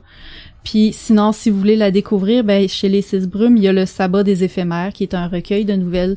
Elle a plusieurs nouvelles qui qui sont un peu dans, dans, dans le style de Lovecraft. Elle visite souvent des, des, des villages abandonnés. Des, euh, dans cela, il y a un village qui est enfoui sur l'eau, qui a été inondé euh, à cause des barrages. Puis il y a un plongeur qui va aller visiter les ruines du village, qui va découvrir des, des, des créatures. Puis, euh, fait qu'on a vraiment l'ambiance, l'atmosphère. Elle a un super de, de, de talent pour euh, pour travailler ça. Euh, puis ensuite de ça, ben un autre auteur. Euh, malheureusement, les livres que je vous montre sont difficiles à trouver parce que ça fait longtemps qu'il les a écrits. C'est Jonathan Reynolds. Euh, au début de sa carrière, Jonathan Reynolds était très très inspiré par Lovecraft. Ça paraissait beaucoup dans ses nouvelles. Euh, D'ailleurs, une de ses villes de, son univers s'appelle Instown, qui, qui, qui est un peu en rappelant Innsmouth. Il a écrit, je pense, quatre livres et recueils de nouvelles qui sont dans le cycle d'Instown. Fait que euh, c'était au début de sa carrière. C'est vraiment des très beaux livres. Euh, moi, j'adore particulièrement Silencieuse. Euh, vraiment des très très bonnes nouvelles. Puis l'auteur nous sort un roman pour adultes euh, au printemps prochain chez à lire. Ça va être son premier roman pour adultes depuis très très longtemps. Puis j'ai hâte de voir. Celui-là aussi, c'est Jonathan Reynolds qui l'a écrit. Euh, Épitaphe, qui, est, Épitaphe. qui est la fin de son cycle d'Instant. C'est les dernières nouvelles qu'il a, Ok. qu'il a écrit par rapport à ce cycle-là. Puis euh, j'ai vraiment hâte de voir son prochain livre si euh, il y a encore un petit quelque chose parce que dans les dernières années, Jonathan Reynolds a surtout écrit du, du de la littérature jeunesse. Fait que euh, j'ai vraiment hâte de voir euh, qu'est-ce qu'il nous réserve dans, dans son prochain livre qui sort au Mhm. printemps. Je termine avec un petit truc, c'est pas québécois, mais ça me fait un petit velours quand j'ai lu ça. Euh, Il y a un truc qui s'appelle les Twisted Tales. Euh, Liz Braswell est une des auteurs qui contribue à ça. C'est euh, c'est des livres de Disney qui sont en fait un, un what if. Euh, c'est celui-là, c'est Aladdin. C'est si Jafar avait réussi à mettre la main sur la lampe, qu'est-ce qui serait arrivé? OK. Fait que c'est c'est des histoires qui tournent un peu des histoires de de de de de, de contes de fées, de princesses qui tournent un peu à l'horreur, un peu si on veut. Mais ce qui se passe Quand le méchant gagne, là. quand le méchant gagne, mais ce qui se passe là-dedans là que je m'attendais vraiment pas qu'elle ferait ça, c'est que euh, Jafar, il réalise qu'avec la lampe, il peut pas faire tout ce qu'il veut. Tu sais, il y a trois choses qu'il peut pas faire. Il peut pas euh, faire tomber en amour, il peut pas euh, tuer, il peut pas ressusciter les gens. Fait quand il se rend compte de ça, il dit moi je vais devenir le sorcier le plus puissant puis je vais être capable de faire. Fait qu'il se met à chercher un livre qui est le livre de l'arabe Al Alaz Alazren qui est l'Al Azif. Il se met à chercher ce livre-là pour on sait pas qu'est-ce qu'il veut faire Mais c'est avec. le livre des morts. C'est le livre des morts. Puis il veut être le, le sorcier le plus puissant avec ce livre-là. Puis quand il trouve le putain de livre là, je vous dis pas qu'est-ce qui se passe là, mais c'est terrible. Puis on est vraiment dans le tu t'imagines qu'est-ce qui se passe. On le sait qu'il l'a trouvé. Tout le monde se met à avoir peur, à courir tout bord, tout côté. Puis c'est c'est juste inimaginable qu'est-ce qu'il fait avec la Lazif dans euh, qu'est-ce que Jafar fait avec ce livre là dans cette histoire là, là. c'est assez terrible moi ça a été mon petit euh, mon petit Ok. flow quand que quand que j'ai lu ça je m'attendais vraiment pas à ça OK. Fait que c'est euh, A Whole New World en français. Ça vient de sortir en français. Ce beau monde bleu, je pense que ça s'appelle euh, de Liz Braswell. C'est publié par. euh, Ok, c'est une édition en français aussi, Oui. Ça existe une édition en ça, français. ça vient juste juste de sortir en français. Je pense que c'est euh, Hachette Éditeur qui, qui Ok. publie. Fait que, Ah, c'est nice. Fait que euh, on voit que Lovecraft il y a vraiment un- une influence Mhm. absolue. At large, là. Tu sais, j'aurais pu vous parler de la musique aussi. euh, on va parler des Ben, films, je on vais va vous en parler parler. des jeux. Ouais, tu nous parleras de la musique. Oui, euh, tu sais, je porte ça, c'est pas pour rien. c'est ça. Mais Il y a pas euh, beaucoup de country, par exemple, influencé par Lovecraft. Tu serais surpris. OK, on Les en, gens qui écoutent ça, on en reparle tantôt. fait que, euh, fait que c'est, c'est, c'est ça pour mon segment. Mhm. Donc, du Lovecraft en papier et du papier influencé par Lovecraft, il y en a. Ben, du Lovecraft en images qui bougent et des images qui bougent influencées par Lovecraft, il y en a aussi. Je vais essayer d'aller assez vite parce que je veux laisser du temps pour Red the Gamer, vas-y, vas-y. mais Je prendrai Des- le temps que du- je prendrai. du Lovecraft en film ou en téléfilm, il y en a quand même pas mal. Mhm. Et ce qui est considéré comme la meilleure adaptation d'un conte de Lovecraft est Dagon. Ouais. J'ai vu Dagon. Ah oui? On a vu Dagon. Red a vu Dagon. J'ai pas vu Dagon. Je, je ne co- ben, en fait, le film, c'est l'adaptation de du- de la nouvelle Dagon, qui est la première nouvelle de Lovecraft à avoir été publiée, mais aussi du cauchemar d'Innsmouth. C'est ça. Ok, Ça les- mixe les deux. Ça mixe les deux. Bon, peut-être que c'est une excellente adaptation de ces deux contes-là, mais Boswell que j'ai trouvé les acteurs mauvais, moi. Ben, c'est, c'est- ça souffre d'un manque cruel de budget, si on se le cache Ça, pas. je pense que oui, mais je venais de finir de lire mon recueil de Lovecraft, moi, puis je me suis dit, je vais regarder ça. C'est une adaptation de Lovecraft. Oui, j'ai reconnu Lovecraft là-dedans. Oh mais oui. j'ai-tu Oh trouvé oui. ça bon? Eh, eh, eh. Ben, tu vois, Mais- moi, j'ai trouvé ça bon. Ben, je sais que t'as trouvé ça bon, Red. Parce que. Mais t'as le droit. Parce que j'ai mis de côté le jeu des acteurs, justement. J'ai embarqué dans. Est-ce que. eh, eh, si- c'était moi qui étais pris là-dedans, Mhm. est-ce que c'est ça que je vivrais? Oui. Bon, ben, euh, imagine-toi des images meilleures. OK, ouais, peut-être. Regarde, euh, ça, peut-être. Donc, ça prend une bonne imagination. Il y a du monde qui écoute aimer, puis... Euh, Top euh, modèle. Top modèle, puis ça fait de même. ok? Les Fait feux que, Des feux de l'amour. Fait que je pense que... euh, oui. C'est c'est quand même bien fait. Oui, mais ben, regarde, ça, ça Ah, dépend font pas de peut-être gros du- plans sur une poubelle une fois de temps en temps, Mais- là, rien pour étirer le temps. là. Mais ça, ça dépend aussi peut-être du contexte là, dans, dans Ouais. lequel je l'ai vu. Bon, mais c'est vrai que c'est considéré comme étant la Oui. meilleure adaptation de matériel de Lovecraft. Mais il y a aussi le réanimateur. Oui, OK? classique. Bon, euh, moi, ce que j'ai appris concernant la nouvelle Herbert West réanimateur, c'est qu'au départ, c'était, c'est du euh, Lovecraft presque humoristique, ça. Parce que ça n'a pas été diffusé dans la même revue que ce qu'il euh, publiait normalement. Dans Donc, les c'était- Weird Tales. Ouais, c'était c'était plus léger un peu, donc c'est. Mais oui, le film, même le film est presque comique là.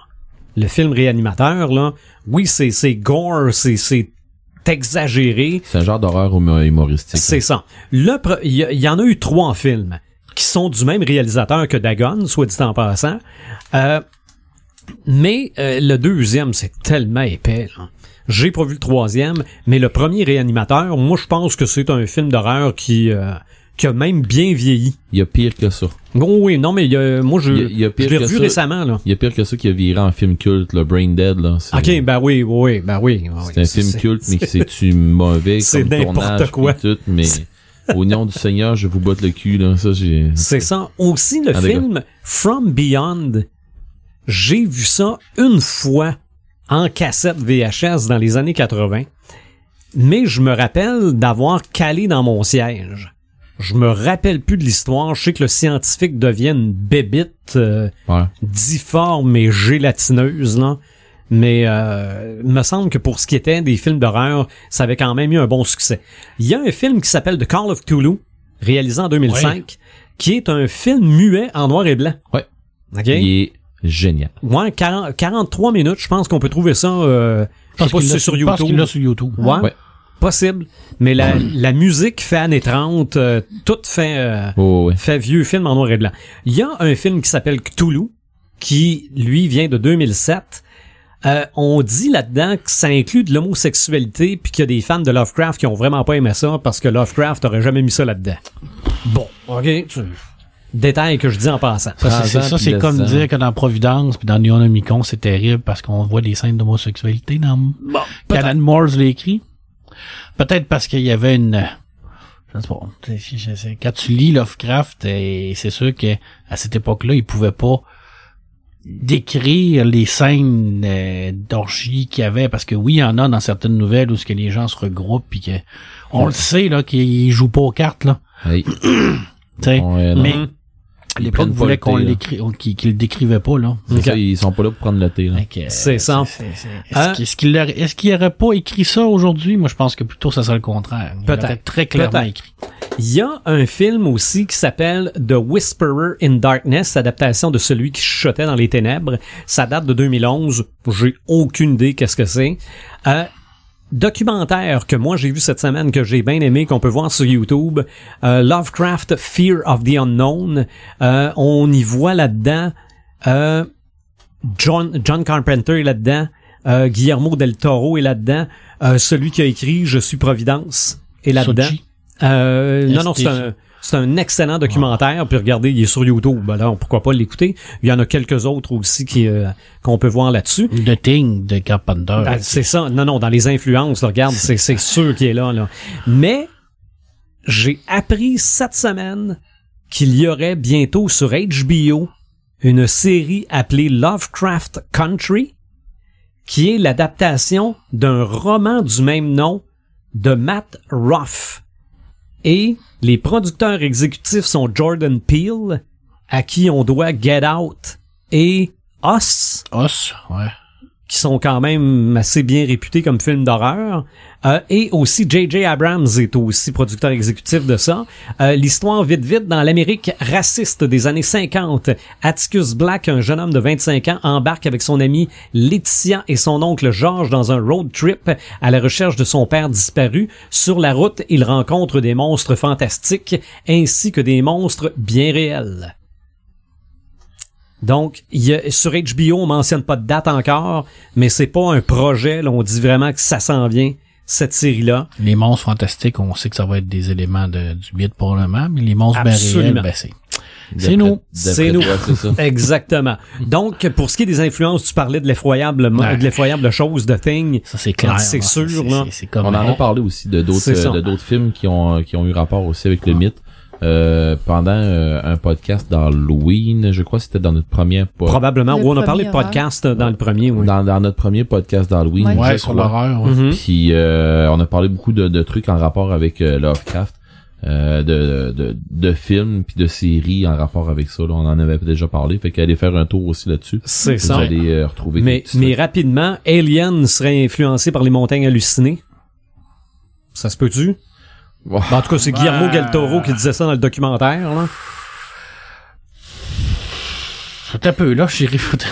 Continue, je vais réfléchir. Moi. On va essayer de voir. c'est- Bon, l'antre Ben de la oui. folie avec. Sam Neill. Oui, oui, c'est vrai. Tout à fait. L'angle de la folie avec Sam Neill, oui. OK. Oui. Est-ce que Hellboy Oui. a du Lovecraft Ah oui, là-dedans? oui, Clairement. Oui, on voit- Le airball de Mignola, c'est sûr. Ouais, mais Bon. on, on voit un, puis je l'ai déjà dit dans un autre euh, podcast, on voit euh, clairement une entité euh, qui descend. euh, quand, quand il appelle à un moment donné puis il fait ouvrir les, euh, les portes de l'enfer, là, on voit une entité qui est dans l'espace. Là. Si je me trompe pas, c'est Astur. Ça se pourrait. Euh, Mais c'est c'est clairement- Astur ou, Astar euh, ou Ça Astaroth. soit d'Astaroth. Astaroth, c'est ça. Bon, Mais euh, C'est une grosse boule avec plein de yeux, là, qui fait rien, c'est Astaroth. là. bon, je, je, je, tenterai même pas de vous convaincre. Le brume de Stephen King, Ah, le c'est film clair, aussi. C'est ça, c'est 100%. Bon. Euh, dans Pirates des Caraïbes, David Jones, ben, c'est le- assez, c'est assez proche de Cthulhu, là. oui, Ouais, il, oui. il fit là, il fit dans une Ouais. culture qu'on Mais- qu'on va rechercher autre. Ouais. Mais oui. euh, Faut, Hey, faut, pas mettre toutes les tentacules. Non, euh, non, non, non plus, ça, là. C'est ça, c'est ça. Mais le pire, c'est qu'aujourd'hui, je parlais du podcast qui s'en venait avec ma mère. OK, puis je lui parle de un peu de ce que c'est Lovecraft tout ça. Elle dit "Ouais, mais le le, le gars là, dans Pirates des Caraïbes, là, c'est pas un peu Oui, maman. Euh, Cloverfield. Oui. Moi, je pense que oui. Annihilation avec Nathalie Portman, c'est assez récent, là, c'est 2018. J'ai- je- moi, je l'ai pas vu le film. là. Super bon roman, Ok. en plus. T'as-tu vu le film? Euh, oui. J'ai vu le film. J'ai, j'ai pas détesté ça. J'ai trouvé que c'était une bonne adaptation. De là à dire que c'est du Lovecraft. Il y a une Ah, ambiance. oui, il y a une ambiance, oui. Ok. Mais euh, on est dans, ouais, on est dans, dans quelque chose d'autre. OK. Et il y a un film de 2014 qui s'appelle Call Girl of Toulouse. Mais ça a l'air que c'est une comédie, ça. C'était OK, non, non, non, non. C'est, c'est, c'est, c'est- non, non, c'est supposé être une comédie. C'est, euh, je pense que c'est pour tout public malgré le nom. Mais à part ça, il y a sûrement plein d'autres Ouais, ben il y films. avait, euh, il y avait euh, les territoires de l'ombre. OK. Les territoires Oui. des ombres, c'est en, c'est un téléfilm. Ouais, il y en a deux. Ouais, il y en a Deux deux. films. hein. C'est ça. Puis on parle même de de Aleister Crowley là-dedans. Ah, C'est très, c'est bon, ça. Mhm. J'ai bien aimé ça. Moi, j'ai adoré ça. Honnête, là. Ça, puis puis ouais, je vais pas en parler trop. Faut aller aller l'écouter. Euh, les territoires de l'ombre, euh, ça sérieux là. euh, c'est c'est quelque chose de c'est quelque chose de bien justement que ça sort ça, ça, ça te sort un peu euh, de tout ce qui a été fait euh, bien liché puis tout ça là. C'est c'est c'est c'est bon. Moi, moi j'ai moi j'ai adoré là. Ok. OK. Je, je reviens à ton truc, là. Puis, euh, je vois pas en quoi l'histoire de O'Bannon, je suis pas capable de le relier à, au montagne Ok. halluciné. Je, je, je vois pas. Parce que c'est, des, des, des, des, une expédition. C'est vrai qu'il y a une expédition.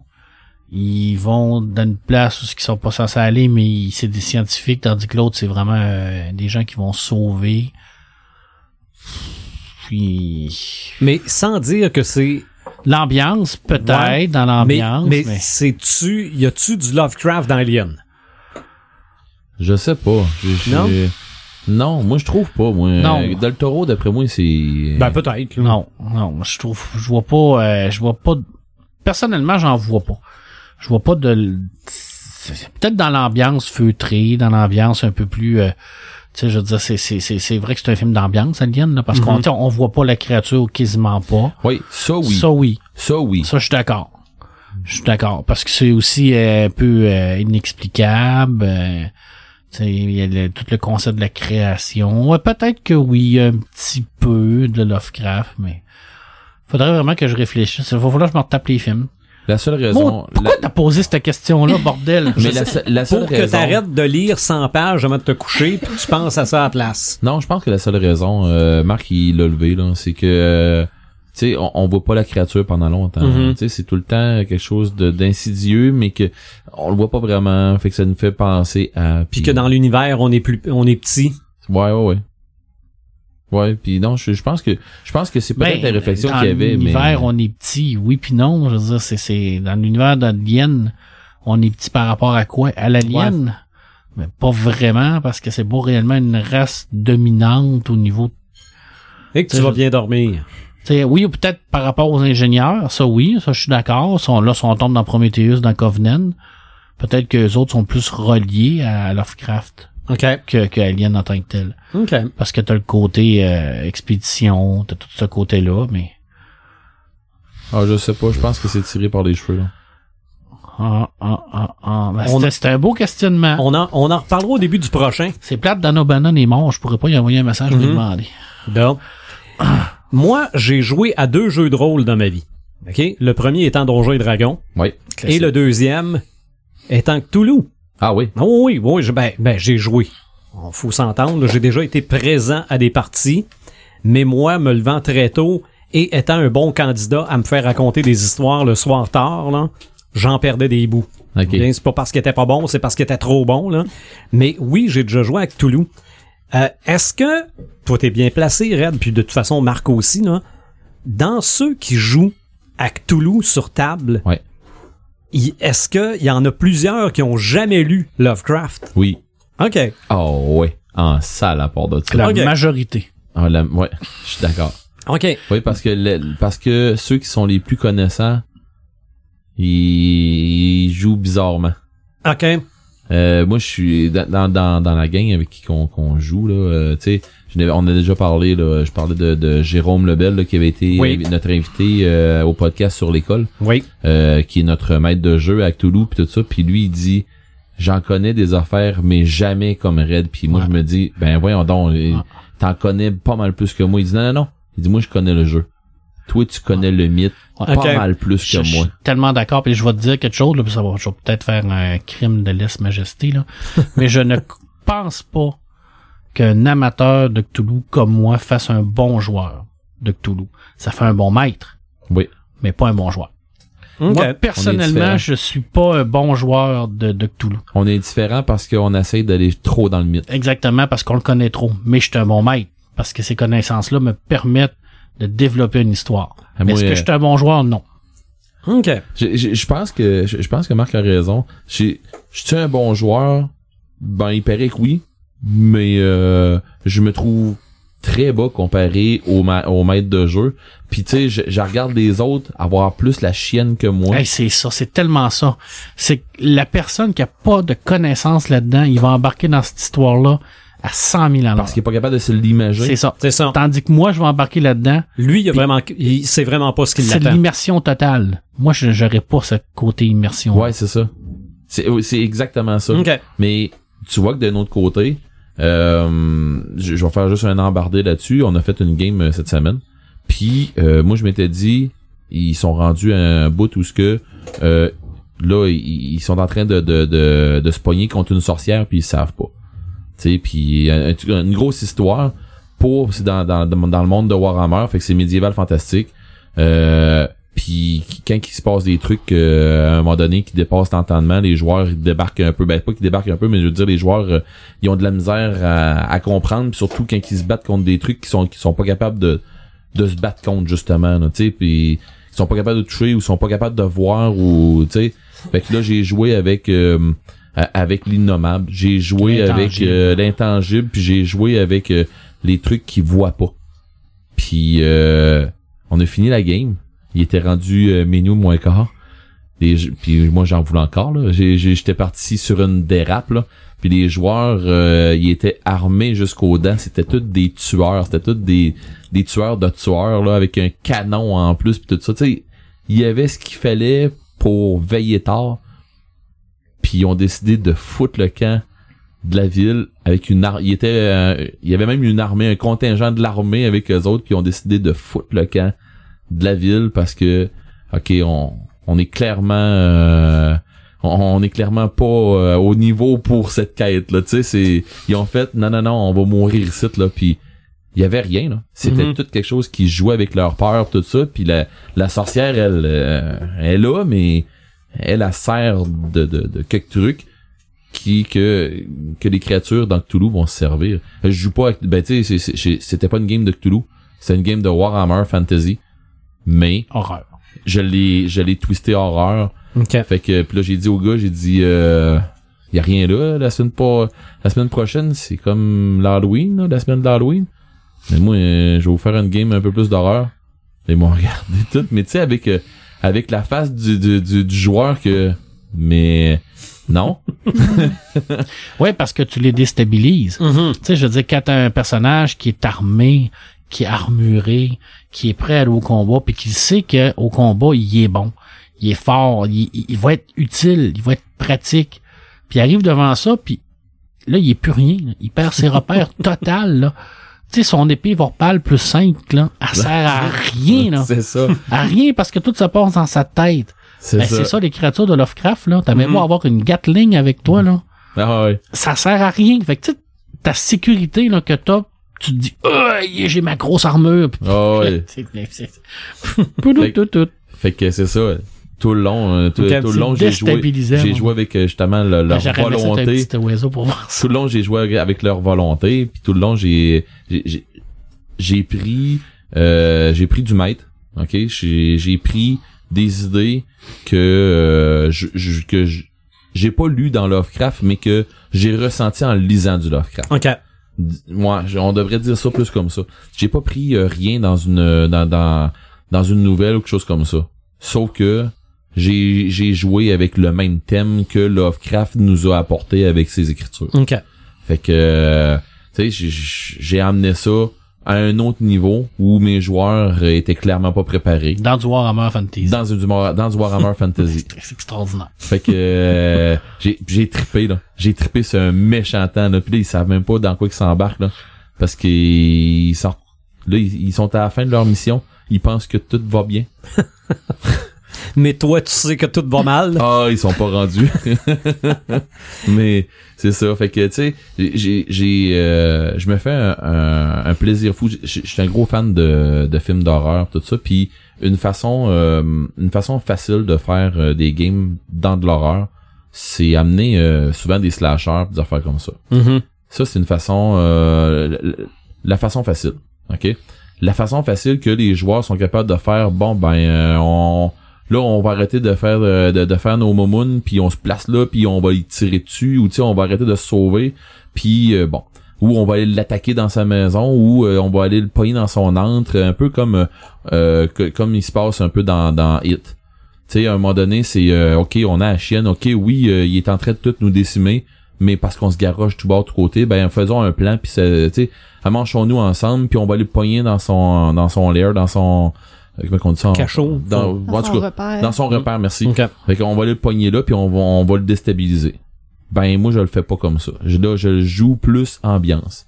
Ou, euh, je suis capable de, de, de déstabiliser mes joueurs avec euh, une ambiance qui, que les joueurs vont faire, il va nous tomber quoi? Tu sais, que- qu'est-ce qui va nous arriver? Parce qu'avec ce qui passe autour de nous autres, puis avec ce que je vois qui veut, la folie qui, qui, qui prend les, les, les personnages euh, non joueurs dans l'histoire, puis là, Red est en train de nous conter que telle autre personne est en train de virer folle, il vient de décapiter sa femme, il vient de, tu sais, il, il vient, il vient de faire telle affaire, puis bon, euh, là, tu, tu dis, ok, euh, il se passe quoi là? On, on, on est-tu capable de de- d'arriver avec ça? On est-tu capable de faire quelque chose avec ça? Puis là, les joueurs qui essayent d'interagir puis qui se rendent compte qu'ils sont sont incapables ou que ce qu'ils font, ils font ou ils font pas la bonne affaire ou des fois tu joues un peu avec leur avec leur esprit, avec l'esprit de leur, de leur personnage en même temps avec leur esprit à eux autres. Puis tu te ramasses avec des, des games épiques là. Tu sais, je l'ai fait avec euh, une game euh, une game que j'ai basée sur Red Razor Mhm. mais j'ai pris le système, ben pas, pas le système, mais j'ai pris euh, un, un système de jeu de White Wolf qu'on connaît bien et je l'ai apporté pour euh, une thématique horreur qu'on avait au club de jeux de rôle les hérétiques euh, à un moment donné. Je m'en vais faire un, playtest avec euh, une gang de, de une gang de failés, une gang de crinqués un soir euh, au Cerbère avec euh, des la crème des joueurs, c'était tous les les les masters de, des autres games, ça s'est à table. Puis euh, on t'a fait une game épique cette fois-là. Ça a été mémorable. Ça a été vraiment une game qui a qui fitterait autant dans un film de Hellraiser que dans quelque chose qui a rapport avec Toulouse. Pas parce qu'on a vu euh, Necronomicon, pas parce qu'on a vu euh, tu sais des des euh, un poulpe ou de quoi de même. Pas ça, pas rien de ça. On n'a rien vu pendant tout. Rien vu pendant tout. Par contre, ça s'est tout joué dans leur tête. Puis tous les joueurs étaient étaient sûrs qu'il y avait quelque chose d'autre autour d'eux autres, il y avait une entité de, de quoi comme ça.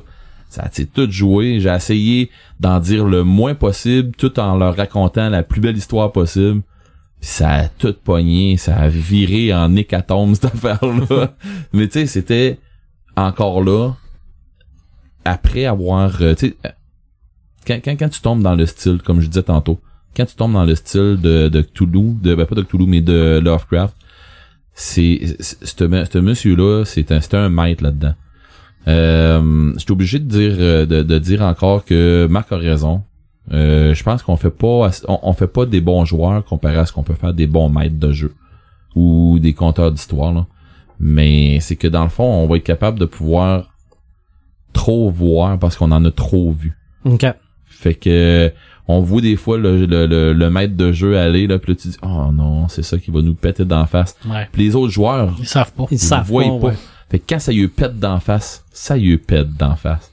Pendant que toi tu sais clairement que OK, euh, je vais me serrer les dents. Les autres comprennent pas comment ça comment ça toi tu te serres les dents mais Ouais, puis normalement, t'es pas censé, ton personnage est pas censé Ben le oui. savoir, mais c'est difficile de, de, c'est ça. de faire le, le- le- la coupure, là. Tu sais, on joue, euh, nous, ben, tu sais, un des jeux que, que, que j'adore, euh, un jeu de, de, de RPG, là, de, un jeu sur table comme Donjons et Dragons, tout ça, euh, c'est euh, Call of Cthulhu, le mythe de Cthulhu. Et euh, ça, c'est basé carrément sur le mythe. Là. Euh, euh, tantôt, euh, Marc il a montré un livre aussi qui est... Euh, comment ça s'appelle, euh, Marc? Euh, Cthulhu? Les créatures du mythe.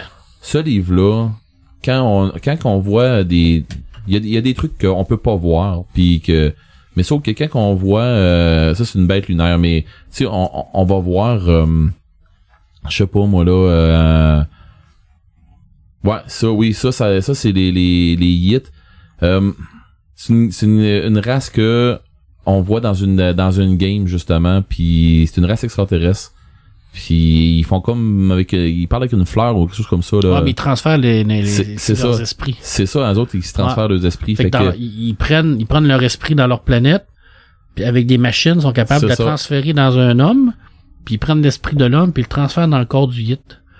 Fait que, dans le fond, toi, tu deviens, ton esprit est rendu là-bas, puis le- l'esprit du Yit est rendu là, puis c'est comme ça qu'ils apprennent les, les coutumes de, des races. Mhm. Puis ça peut durer des années, là, 10, 12, 15 ans. Là. Hmm. Puis toi, ben, t'es dans un corps d'une créature extraterrestre. Fait que quand tu- quand tu reviens, là. c'est- Quand tu reviens, là, c'est quoi? T'es- C'est, c'est, t'es t'es plus là tout à fait là fait que euh, non c'est ça ça, ça fait 10 ans là, que t'es plus là. là. tu sais puis on s'en Mhm. sert on sert de ce livre là nous autres euh, quand Je suis peut-être plus arriver? Ben oui, peut-être que t'es, t'es, peut-être- t'es peut-être un guide. Mais en tout cas tu joues bien Ah, merci. ouais Mais quand on, quand on dit qu'on joue à Cthulhu, là, oui c'est-tu un jeu ou il y en a plein? Euh, Parce que là, le- tu parlais de Call of ça. tantôt. Ben, il y en a-tu d'autres? Ben, il y a plusieurs éditions là, en passant, puis il y a vraiment beaucoup de de, de euh, celle que qui, qui joue le plus, c'est la cinquième, sixième édition. euh, c'est ben, nous on le joue la sixième édition, la cinq, puis honnêtement entre la cinquième et la sixième édition, il y a à rien de différence à part euh, des, des petits errata, des, des petites pointes ici puis là, puis c'est des affaires qui, qui qui dérangent pas. OK, Ok. le système de jeu reste pareil tout ça.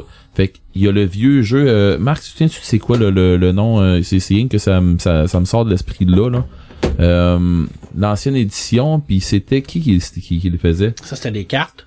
Ouais. C'est des cartes qu'il l'a fait en français, c'est que l'appel de Cthulhu, c'était Chaosium qui le faisait en anglais. Ouais, ça, c'est la, la première édition française. Ouais, c'est ça. Puis euh, après ça, ben on a tombé avec la sixième édition qui a euh, comme avec euh, celui qu'on a ici là, Marc a le la fabuleuse aventure euh, les masques de Néerlatotep dans les mains. ce qui est considéré comme une des plus grandes, euh, des plus grands scénarios de l'histoire de jeux de rôle.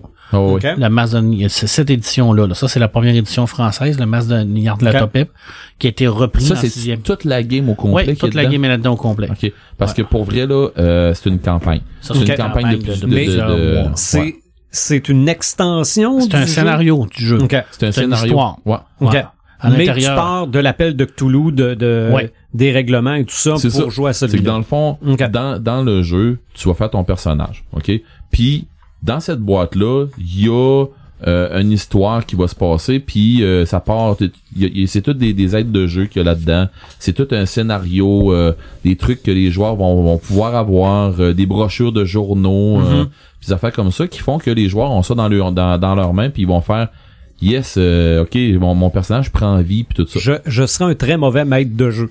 Parce que... Ben, parce que je, je connais rien là-dedans. Mais je serais sûrement un très bon joueur parce que je connais rien là-dedans. Oups. Ben, tu sais, euh, connaître rien là-dedans, là, ça veut pas dire que tu serais un mauvais maître de jeu. OK. Parce que t'adapterais les games à ce que toi tu sais. Ouais. Non, non, mais je, je regarde la documentation, là, j'aurais peur de me perdre.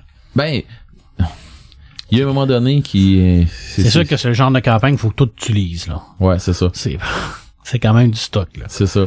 C'est beaucoup, de c'est beaucoup de travail être à faire du jeu de rôle. Ouais, Ça passait, c'est, c'est un hobby, mais c'est un Mhm. hobby de crinquer, là. ouais, c'est ça. Mais, en tout cas, c'est pas du travail quand tu tripes. Mais non, Non, C'est- c'est c'est sûr. la Euh, préparation. Ouais, c'est ça. Tu prépares ta game, tu prépares ta game. Fait que t'es planté là, il y a une coupe de soir, puis euh, que les joueurs ils vont dire hey on va prendre une biette à l'affaire, mais moi je prépare ma game à soir ou tu sais. Fait que euh, dans le jeu de rôle là, euh, tout est adaptable à Lovecraft, au style Lovecraftien. On va on va l'appeler comme ça là, le style Lovecraftien, tout est adaptable à ça. OK, que ce soit n'importe quel setting de jeu de, de, de jeu de rôle, là, tout est adaptable. Je l'ai fait, euh, comme je dis, avec euh, Warhammer Fantasy.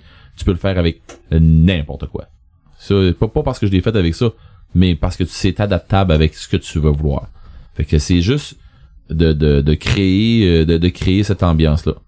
Euh, question question jeu de rôle là, euh, puis il y en a sorti des super de bons. Puis là encore là, le, le nom m'échappe là, mais euh, parce que je l'avais dans mes notes, mais là, euh, je je l'ai je, je l'ai pas avec moi. Euh, il a sorti une nouvelle édition, puis euh, la nouvelle édition est toute en...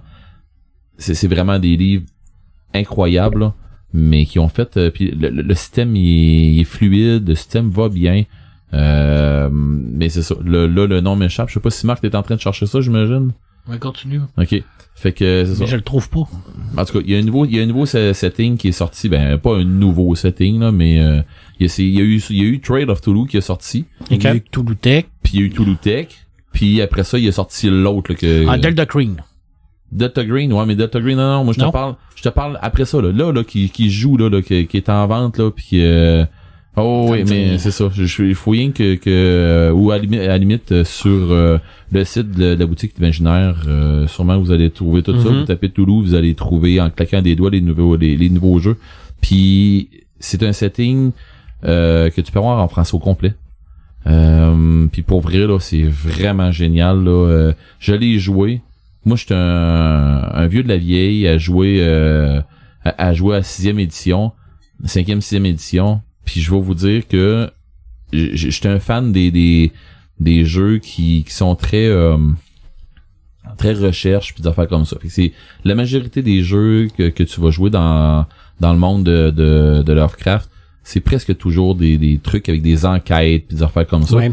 parce que c'est pas euh, c'est c'est c'est pas approprié au au combat euh, puis tu sais c'est c'est pas quelque chose qui est approprié au combat pur et dur comme on va voir mettons euh, tu rencontres des orques euh, tu joues à à Donjon Dragon tu rencontres une troupe d'orques puis ils te rentrent dedans bon ben roule ton dé puis c'est ça, fais ton initiative, tout ça. Non, là-dedans, c'est pas ça. Là. Là-dedans, c'est euh, fais ton initiative à savoir qui c'est qui va sacrer son camp le plus vite. Là.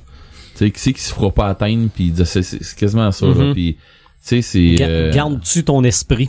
c'est ça. Ça fait que non, c'est c'est autrement là. Tu sais, puis des fois t'en as qui, qui sont plus plongés un peu dans l'occultisme, fait que t'en as des de magiciens, puis tu sais qui vont faire attends un peu les les gars, faut que je, faut que je protège notre esprit, fait que tu sais c'est c'est tout des trucs là. euh, je vous le dis là, quand t'as un bon un bon maître de jeu, Toulouse là, c'est euh, c'est hot, c'est poignant, puis t'es capable de faire de quoi de vraiment génial avec ça. Mhm. C'est- C'est sûr que c'est pas basé sur Hack and Slash, là. Non, Non. c'est ça. On s'entend que... C'est ça. Si tu vas faire du dungeon crawl, là, comme on appelle, là, euh, genre euh, game de Diablo, tu vas trouver le temps long. C'est pas ça. C'est pas ça, mais pas du tout. Non, non, c'est vraiment de l'ambiance. Oui, l'investigation. C'est ça. c'est- Faut que tu réfléchisses. Au même titre que euh, si on va dans le, dans le jeu vidéo, Mhm. le jeu euh, l'appel de Cthulhu, j'en ai déjà j'en ai déjà parlé dans un autre podcast. L'appel de Cthulhu, c'est du Lovecraft à côté d'embarrure. euh, c'est il y a plusieurs fins au jeu. Puis euh, je veux pas dévoiler de punch Y en rien. a-tu des bonnes? Il y en a des moins pires. Ah, ok.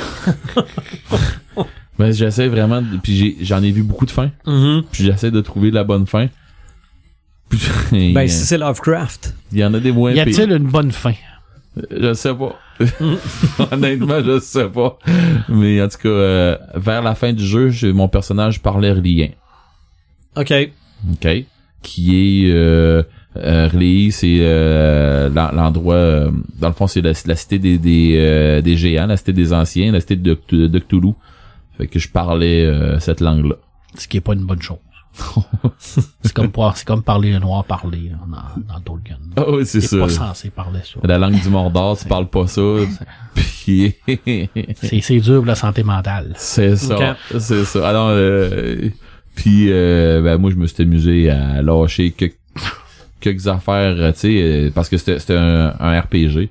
C'est un, dans le fond, euh, c'est un jeu que tu fais, tu, tu, tu peux, tu vas prendre des actions avec les, personnages que tu vas parler. Tu, tu, tu vas, tu vas faire beaucoup de dialogue, tu vas faire beaucoup de recherches, puis des affaires comme ça. Puis euh, c'est ça, à un moment donné, tu rencontres des gens, puis tu vois qu'il il y a une, une des réponses que tu peux répondre, que c'est des symboles que tu comprends à rien en tout. Fait que là, tu fais, à ta peu, c'est quoi ça? Puis là, il te laisse pas trop de temps, là. Fait que Mhm. si tu cliques dessus, ben là, tu viens de parler rien. Puis des autres qui vont te répondre quelque chose, là. Puis qui te répondraient pas si tu... euh, Fait que là, ben, euh, ça, ça va avancer l'histoire d'une façon X. Fait que euh, j'ai- j'aime bien ce style-là. Mhm. Puis là, ben, je suis en train de me lancer aussi dans un jeu. Je voulais pas en parler tantôt trop pendant le le, le, le pré-show parce que tu sais, je voulais je voulais en jaser là. Euh, j'ai euh, j'ai aussi fait l'achat du jeu Sinking City. Ok. Et euh, c'est carrément du Lovecraft à côté d'embarrure. Là, je suis là, je suis au début du jeu. Puis, euh, tu sais, ça fait un petit bout que je l'avais, mais je l'avais prêté Mais justement. ça, c'est, c'est du Lovecraft ou Oh. c'est influencé? non, ben c'est un jeu influencé Ok, par ok, c'est pas basé sur une, une histoire de Lovecraft, là. Je crois pas. Ok. Je crois pas, mais je suis trop au début pour dire de quoi. Puis là, ben, t'es un enquêteur qui a été demandé à une place pour faire une enquête X. Euh, ouais, c'est bizarre l'affaire, mais sauf que tu, tu, y a, y a déjà un genre de pouvoir extrasensoriel que t'as, puis tu vois des trucs que tu devrais pas voir. Fait que déjà en partant, qui, qui, que le personnage y a. Puis euh, quand tu vois ces trucs-là, ben il y a comme des symboles, euh, des, des, des Elder Signs, puis des affaires comme ça, des symboles des grands anciens, puis tout que tu vois, fait que tu fais, ok, c'est beau, je m'en vais dans ce style de jeu-là. Bon, ben, coudon. Euh, je m'attends que mon personnage garde pas sa sanité mentale longtemps, longtemps, mais bon. C'est drôle, on est dans un mot, t'as dit village de pêcheurs, où ce que c'est Tout le que... temps. Tout le temps. Tout le temps, tout le temps, tout le Sur temps. bord de l'eau. Oh, et Ben, que- ben, ben perdu dans le fin fond du monde, là, proche des montagnes, là, pour C'est se ça, ils deviennent, ils deviennent des batraciens de nuit, là. Non, mais là, on est dans un dans, dans une ville ou un village euh, euh, côtier euh, ou c'est une île carrément. En tout cas, tu sais, il- de quoi que il y a une tempête qui va durer au moins quelques jours. Fait que tu pourras pas décoller de Non, là. puis les liens de l'île vont être bloqués. Ah, c'est sûr. c'est ça, là, je m'en Le attends. pont va tomber. Je m'en attends à côté, là. Fait que, C'est non, non. clair, mais t'es pogné là. Tu C'est- vas mourir, là. Probablement. Mais c'est le genre de jeu, par exemple, que euh, t'embarques puis qui va être très euh, un jeu très d'atmosphère. Ok. Je m'attends d'avoir de quoi de lourd euh, comme style de jeu. Pas pas lourd euh, qu'on dur à apprendre tout ça, mais lourd comme ambiance. Euh, une ambiance que Lovecraftienne à côté Ouais. là. Tu sais c'est c'est quand t'es un quand t'es un maître de jeu comme on disait tantôt. Tu sais on parlait euh, tu vois un paquet de trucs en rapport avec euh, Cthulhu ou quelque chose comme ça là. Ben tu sais tu dis que t'étais aveugle Joël là, mais c'est ça pareil. tu sais il y a des trucs des fois que tu vas voir euh, je sais pas moi là euh, tu vas sortir dehors puis il fait noir là tu sais je veux dire on là on Comme on- après le podcast, là. c'est ça, ben c'est ça. Tu sais, on enregistre le soir, ok? Tu vas sortir dehors, ben le soleil, pas le soleil, mais le ciel, il y a deux tons. Il y a, une- il y a un ton plus violacé, puis il y a un ton... Tu sais, puis là, ben tu te dis, à un moment donné, il y a une grosse brume qui s'en vient dans les champs, pis tout ça, puis là, tu fais, ok, euh, quelque chose de surnaturel qui arrive là, tu sais. Puis tout de suite, euh, tu vas penser dans le style Toulouse, tu vas penser dans ce style-là, puis parce que c'est quelque chose qui t'amène une ambiance Mhm. tu sais puis quand t'as joué la, la meilleure façon de pouvoir ramener une ambiance c'est de la façon euh, Toulouest là, de la façon euh, Lovecraftienne là. Selon moi c'est la c'est la meilleure en tout cas, c'est peut-être pas la meilleure c'est ma préférée de même c'est c'est Mhm. peut-être mieux là tu sais puis puis si tu te promènes tu commences à compter des affaires avec quelqu'un qui tripe euh, Lovecraft qui puis qui commence à te compter des affaires ça se peut donné, tu Ça amplifie. c'est ça. Ça Mm. amplifie puis tu viennes avoir des trucs à un moment donné. Là. Fait que pousse-en deux, trois à Paperman en sortant tantôt, C'est là. vrai qu'on va s'amplifier notre... Ah, Là, en plus, faut qu'il pense à Alien, là. Ouais, ça, ça me chicote, là, honnête, là.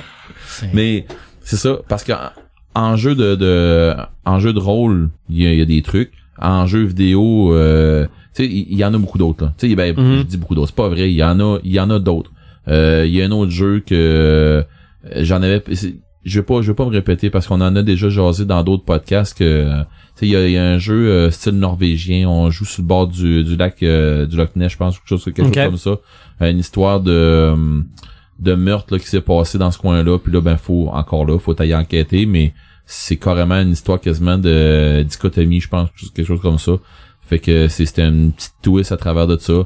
Euh, il a sorti un jeu sur Xbox, je pense, euh, dans, dans le temps de la Xbox, là, la, la première, là, euh, qui était sorti. Je me souviens pas du, du jeu, du, du nom exactement du jeu, mais encore là, j'en ai déjà jasé euh, dans un autre podcast. Justement, je pense que c'était le premier d'Halloween que j'en avais déjà jasé. Fait que euh, c'est pour ça que je vais pas me répéter.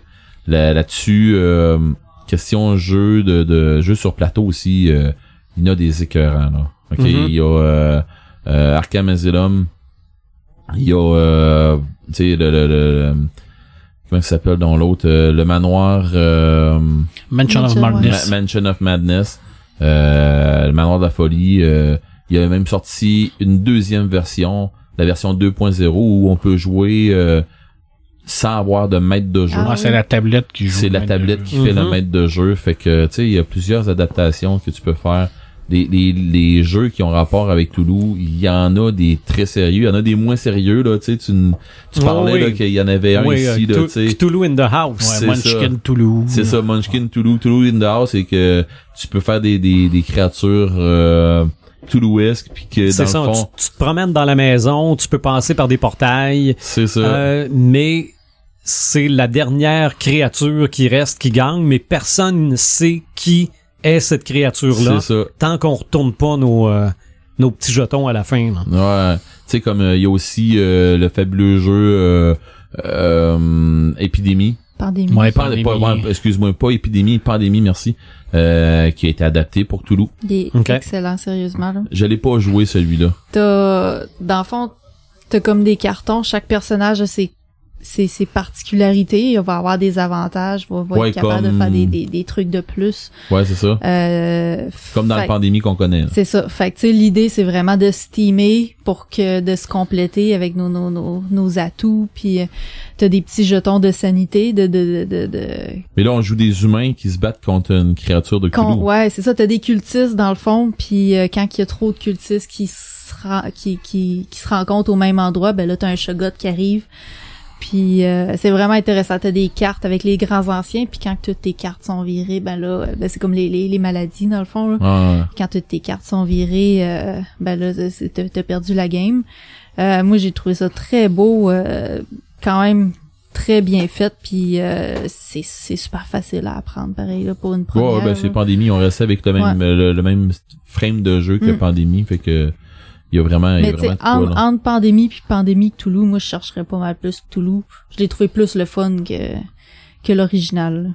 Mais pandémie Cthulhu, euh, pour des jeux, pour des gens qui qui comprennent pas c'est quoi Cthulhu. Non, c'est ça. Faut que t'aimes, Mhm. faut que t'aimes Toulouse puis le mythe de Lovecraft. C'est ça. Faut, puis- faut que tu comprennes Non, déjà ça. sûr, Parce que si si t'es même pas, euh, on parle pas de connaître beaucoup là, mais tu sais, connaître le nom, là, savoir c'est c'est ça. qui Cthulhu. c'est ça. Si tu connais ça un peu, si, si tu sais pas c'est quoi un grand ancien, tu vas peut-être Mhm. rester dans le flou un peu. c'est ça. Puis ça, ça va faire peut-être, ah ben ok, t'auras pas le même engouement, t'auras Mm. pas le, le, le même thrill de jouer que Mm. les autres personnes.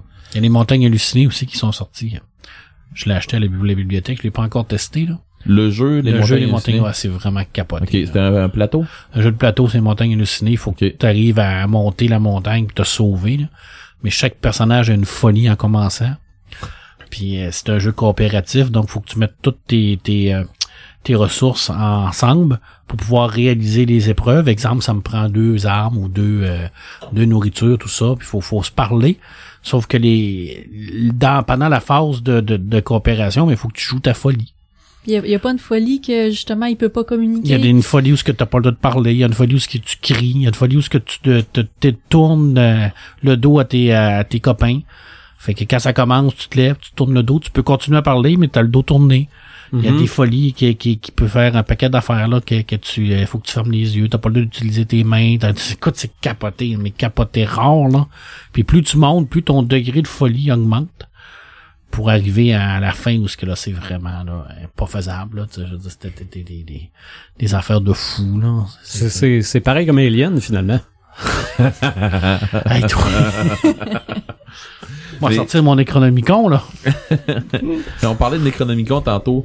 Ça, c'est un aide de jeu euh, que, que j'aimerais avoir. J'aimerais avoir vraiment un Necronomicon, mais pas pas comme celui à, à Pepperman, là. pas un, pas un petit là. Un cheap, là. Non, non, mais moi je te parle d'un vrai gros relié en cuir, tout Mais ça là. euh, tu t'en Mais- feras un euh, au club de cosplay?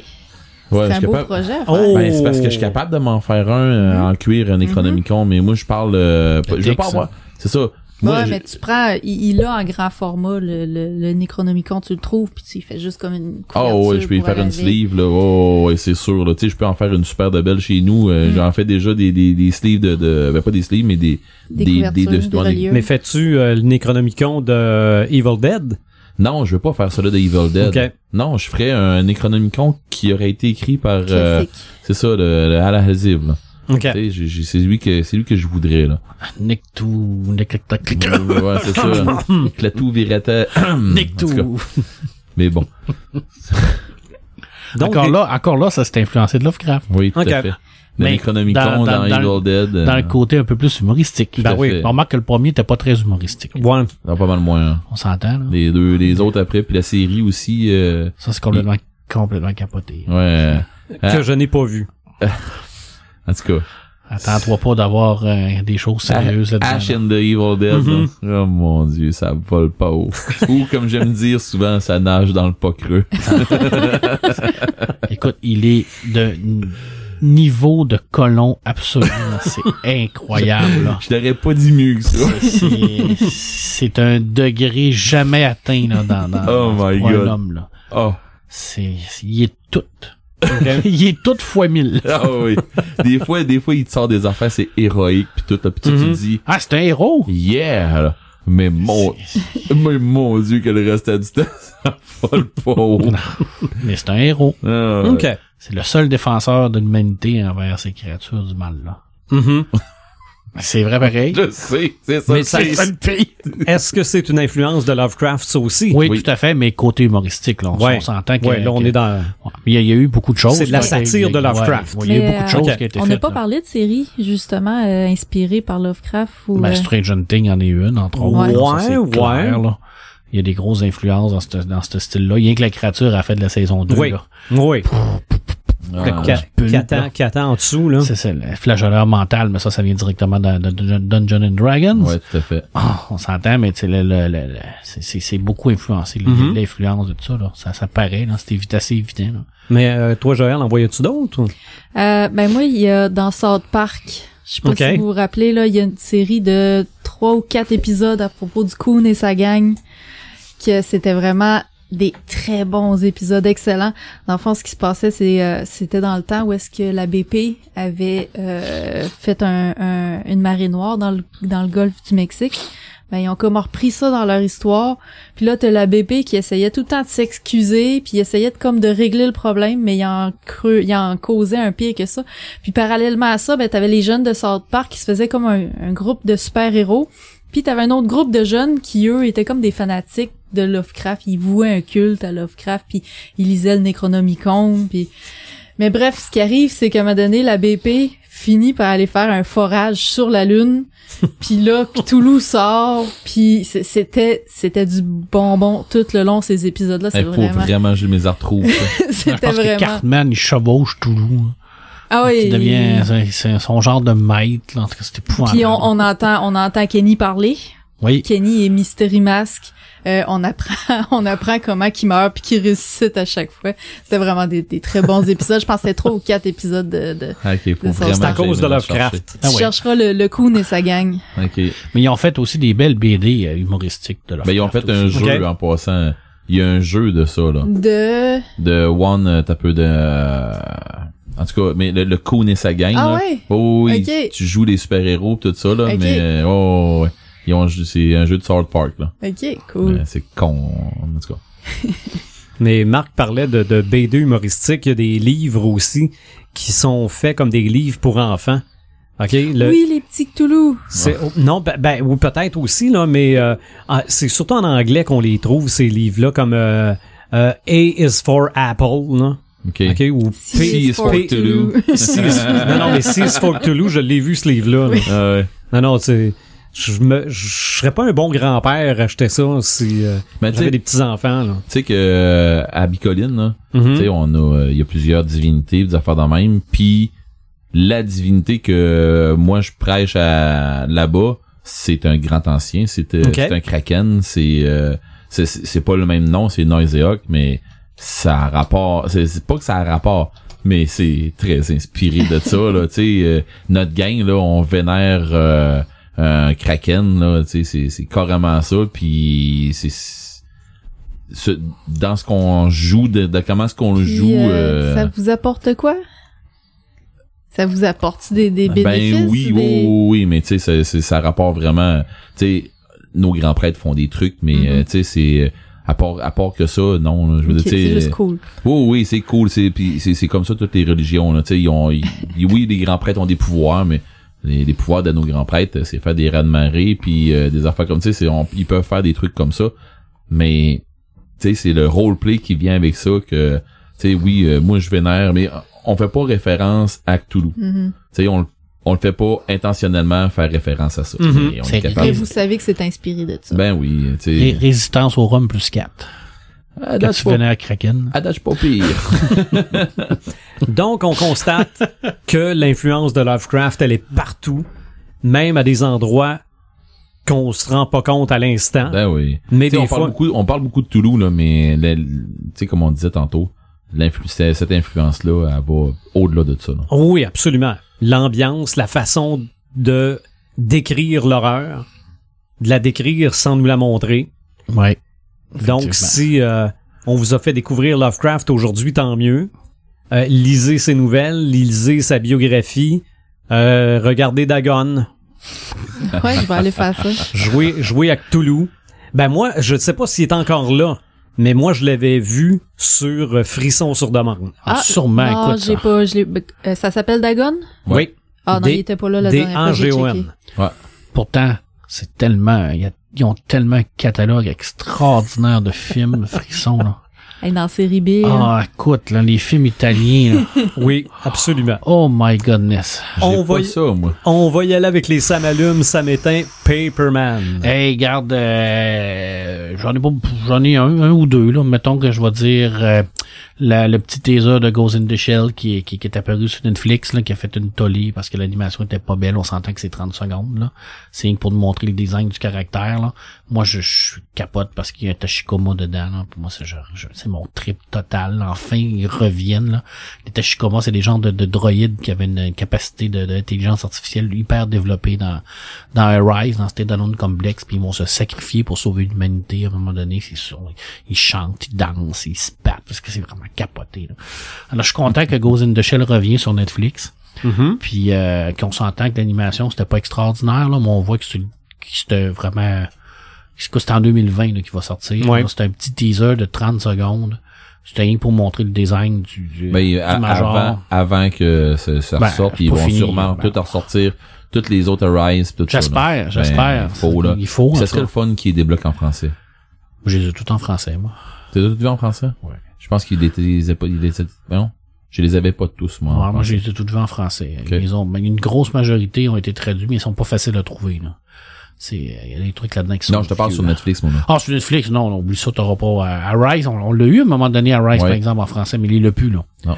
Ils l'ont enlevé, là. Non, mais, Ok. en tout cas. C'est un con- monde complexe, Ghost in the Shell. Il y a Oui. beaucoup de choses, il y a beaucoup de trucs. Euh, c'est pas, c'est pas évident. Euh, je terminerai avec, euh, écoute, j'ai pas parlé de mes, mes nouvelles préférées de Lovecraft. Mhm. Alors, euh, alors, allons-y, un petit top 3 hein, pour. Ben oui. Ben pour ceux qui ont, qui ont pas lu Lovecraft, commençons par ces trois-là. Ben ouais. Ouais, ben écoute, euh, moi en première position, c'est la quête onirique de Qatar l'inconnu pour moi qui est la, la, la, la- ma meilleure parce que c'est dans son monde onirique. Alors c'est vraiment Randolph Carter qui part dans son rêve, il va essayer de trouver Qatar et à l'intérieur de ça, ben, on va le voir descendre dans les niveaux de profondeur. C'est super bien écrit, c'est bien entendu, c'est pas c'est pas dans un monde réel. Mais pour lui, c'est ça l'est. Alors c'est toute la beauté de la chose. Hein. Qu'est-ce qui est réel, qu'est-ce qui ne l'est pas. Alors pour toi, c'est réel, ça l'est pour toi, mais ça l'est peut-être pas pour quelqu'un Mhm. d'autre. Très- vraiment très bien fait. Euh, les chats d'Ultar, moi je suis un amateur de chats. Alors à Ultar, t'as pas le droit de tuer des chats. Il y en a un qui va en tuer un, il va payer en tabarnane. c'est tout ce que j'ai à vous dire. C'est encore une petite nouvelle dans les cercles des rêves. Puis euh, écoute, euh, je peux pas passer à côté des montagnes hallucinées pour moi qui est comme la plus grande nouvelle de Lovecraft parce que c'est elle qui représente le plus tout euh, l'univers de Lovecraft c'est carrément elle qui, qui, qui, qui a tout à l'intérieur. Il y en a d'autres, mais c'est vraiment ces trois-là pour moi Mhm. qui, qui, qui, qui est mes préférés. OK. Fait que ça, ça varie de, de chaque personne là. Puis euh, écoute, un truc là, honnête là, moi je l'ai. Euh, je suis content parce qu'il a été réédité.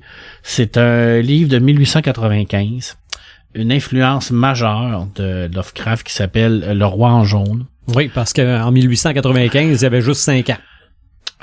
De Robert W. Chambers. Alors, le fameux roi jaune, la fameuse pièce de roi jaune, quand tu la lis, euh, elle te rend folle, elle te fait faire des choses. Alors pour lui, ça l'a énormément influencé cette nouvelle-là. Et euh, Christophe Till qui a travaillé sur la traduction, c'est lui qui l'a traduit parce Mhm. qu'elle était pas complète cette nouvelle-là. Euh, elle est encore disponible. Trouvez ça, puis vous allez voir euh, quel genre d'influence que euh, dans, dans, dans lequel il est allé puiser ses, ses, ses sources. Puis c'est vraiment très très troublant, troublant comme euh, comme roman. OK. C'est c'est c'est très weird et très bizarre. Mhm. C'est ça fait c'est- c'est c'est ça. Ben, Pas moi, ça. moi, deux, deux, ça m'allume. Le premier, puis ça me touche pas vraiment, ça va peut-être vous toucher plus vos deux, c'est la maison de Stephen King Ouais. à Bangor qui va devenir une euh, ben Un musée? je dis une Un maison de retraite là, Euh, c'est une, bon, euh, retraite, euh, une retraite d'écriture. OK, une retraite En- d'écriture. En fait, les gens vont aller là pour travailler, mais ils vont résider dans une autre maison qui va être à côté. OK, je pense que c'est six auteurs maximum Ouais. Eh, de mais la moi, je me demande comment comment ils vont faire. Tu sais, ça va-tu être genre un prix full exorbitant ou ben non, ça va être un espèce de concours de de de. Ouais, parce que tous- les des- auteurs des vont vouloir aller là. Ben oui, puis Ouais, puis il y a un côté archive aussi, le musée archive, là. il C'est va ça. peut l'ouvrir à tout le monde. Les Euh, Ben oui, archives, c'est sur rendez-vous. que oui. Ah ouais, Ouais. Mais quand même. si tu demandes si tu prends rendez-vous, tu peux aller visiter les archives. Eh, euh, mais ça va être personnel de Stephen Ah, ça King. va être fou raide, ça va être épouvant. Les premières années, ça va être débile, là. ça, Ouais. va être, ça va être difficile de pouvoir avoir un rendez-vous là. là. Tu sais, puis de voler les manuscrits, les revoir au marché noir. C'est ça. Non, je pense que tu vas être fouillant en entrant puis fouillant en ressortant. Ça, il y a mais, des chances. c'est Euh, très cool juste oui. de, de pouvoir visiter la maison. Je trouve ça Ah, très rien cool. que passer en avant, tu capotes. Mm. Même toi, Mhm. rentrant dedans. Mm. Je là. Ben, tu vas pouvoir Ouais. écrire ton premier roman. Bah oui, Mm. c'est sûr, moi, écrire un roman en anglais, c'est clair. Ah, il est pas obligé d'être en anglais? Ouais. J'ai pas de talent pour l'écriture, oubliez ça. Non, non, mais tu t'en vas là avec ton Necronomicon. Ouais, puis là, je fais une, euh, une incantation à faire venir ça. Exactement. Au cimetière vivant. Ah, d'accord. Ouais, super. Ouais, je vais ramener, je vais, je vais- mon vieux chat que j'ai enterré, je vais aller le déterrer, puis je vais aller le ramener là. Moi, le mien, j'irai pas le déterrer. Non, je pense qui pas. l'as mis là. C'est ça, tu vas, tu vas vérifier s'il est encore là. Ouais. Mm. Euh, ouais, ouais. Mon, Ça, à la base, c'était une mauvaise idée. Là. Je veux dire, tu sais, c'est tout le monde sait ça, que c'est pas une bonne idée de faire ça. Ils l'ont fait pareil. Mais j'ai une anecdote là-dedans, là-dessus. Quand j'étais allé à l'île du Prince-Édouard, là, Mhm. on, on est passé devant un cimetière d'animaux. OK. Ah, ouais. Et je vous jure que quand on, en revenait le soir, là, qu'on passait devant ce cimetière-là, là, il y avait une aura qui se dégageait de ça. Là. Puis j'ai dit à Sophie, si on crevaison, mais si on tombe en panne en avant ce Je reste dans le char. on est mort. Je te dis, on est mort, je te le dis, là. Non, pire que ça, il y a une ancienne infirmière qui vient te sauver. Ah, ça, c'est, ça serait pire. Mais là, Sophie, elle, elle voulait qu'on aille visiter ça. J'ai jamais arrêté. jamais, jamais, jamais, jamais. Mais c'est qui qui fait des cimetières d'animaux? Mais moi, je faisais ça quand j'étais petite. non, mais les oiseaux qui se bottaient dans la fenêtre, on lui faisait une petite tombe, puis Mhm, euh, les écureuils. Non, on les honorait. Non! Hein? C'est clair? Je sais pas si t'as vu sa face dans son nom. Non!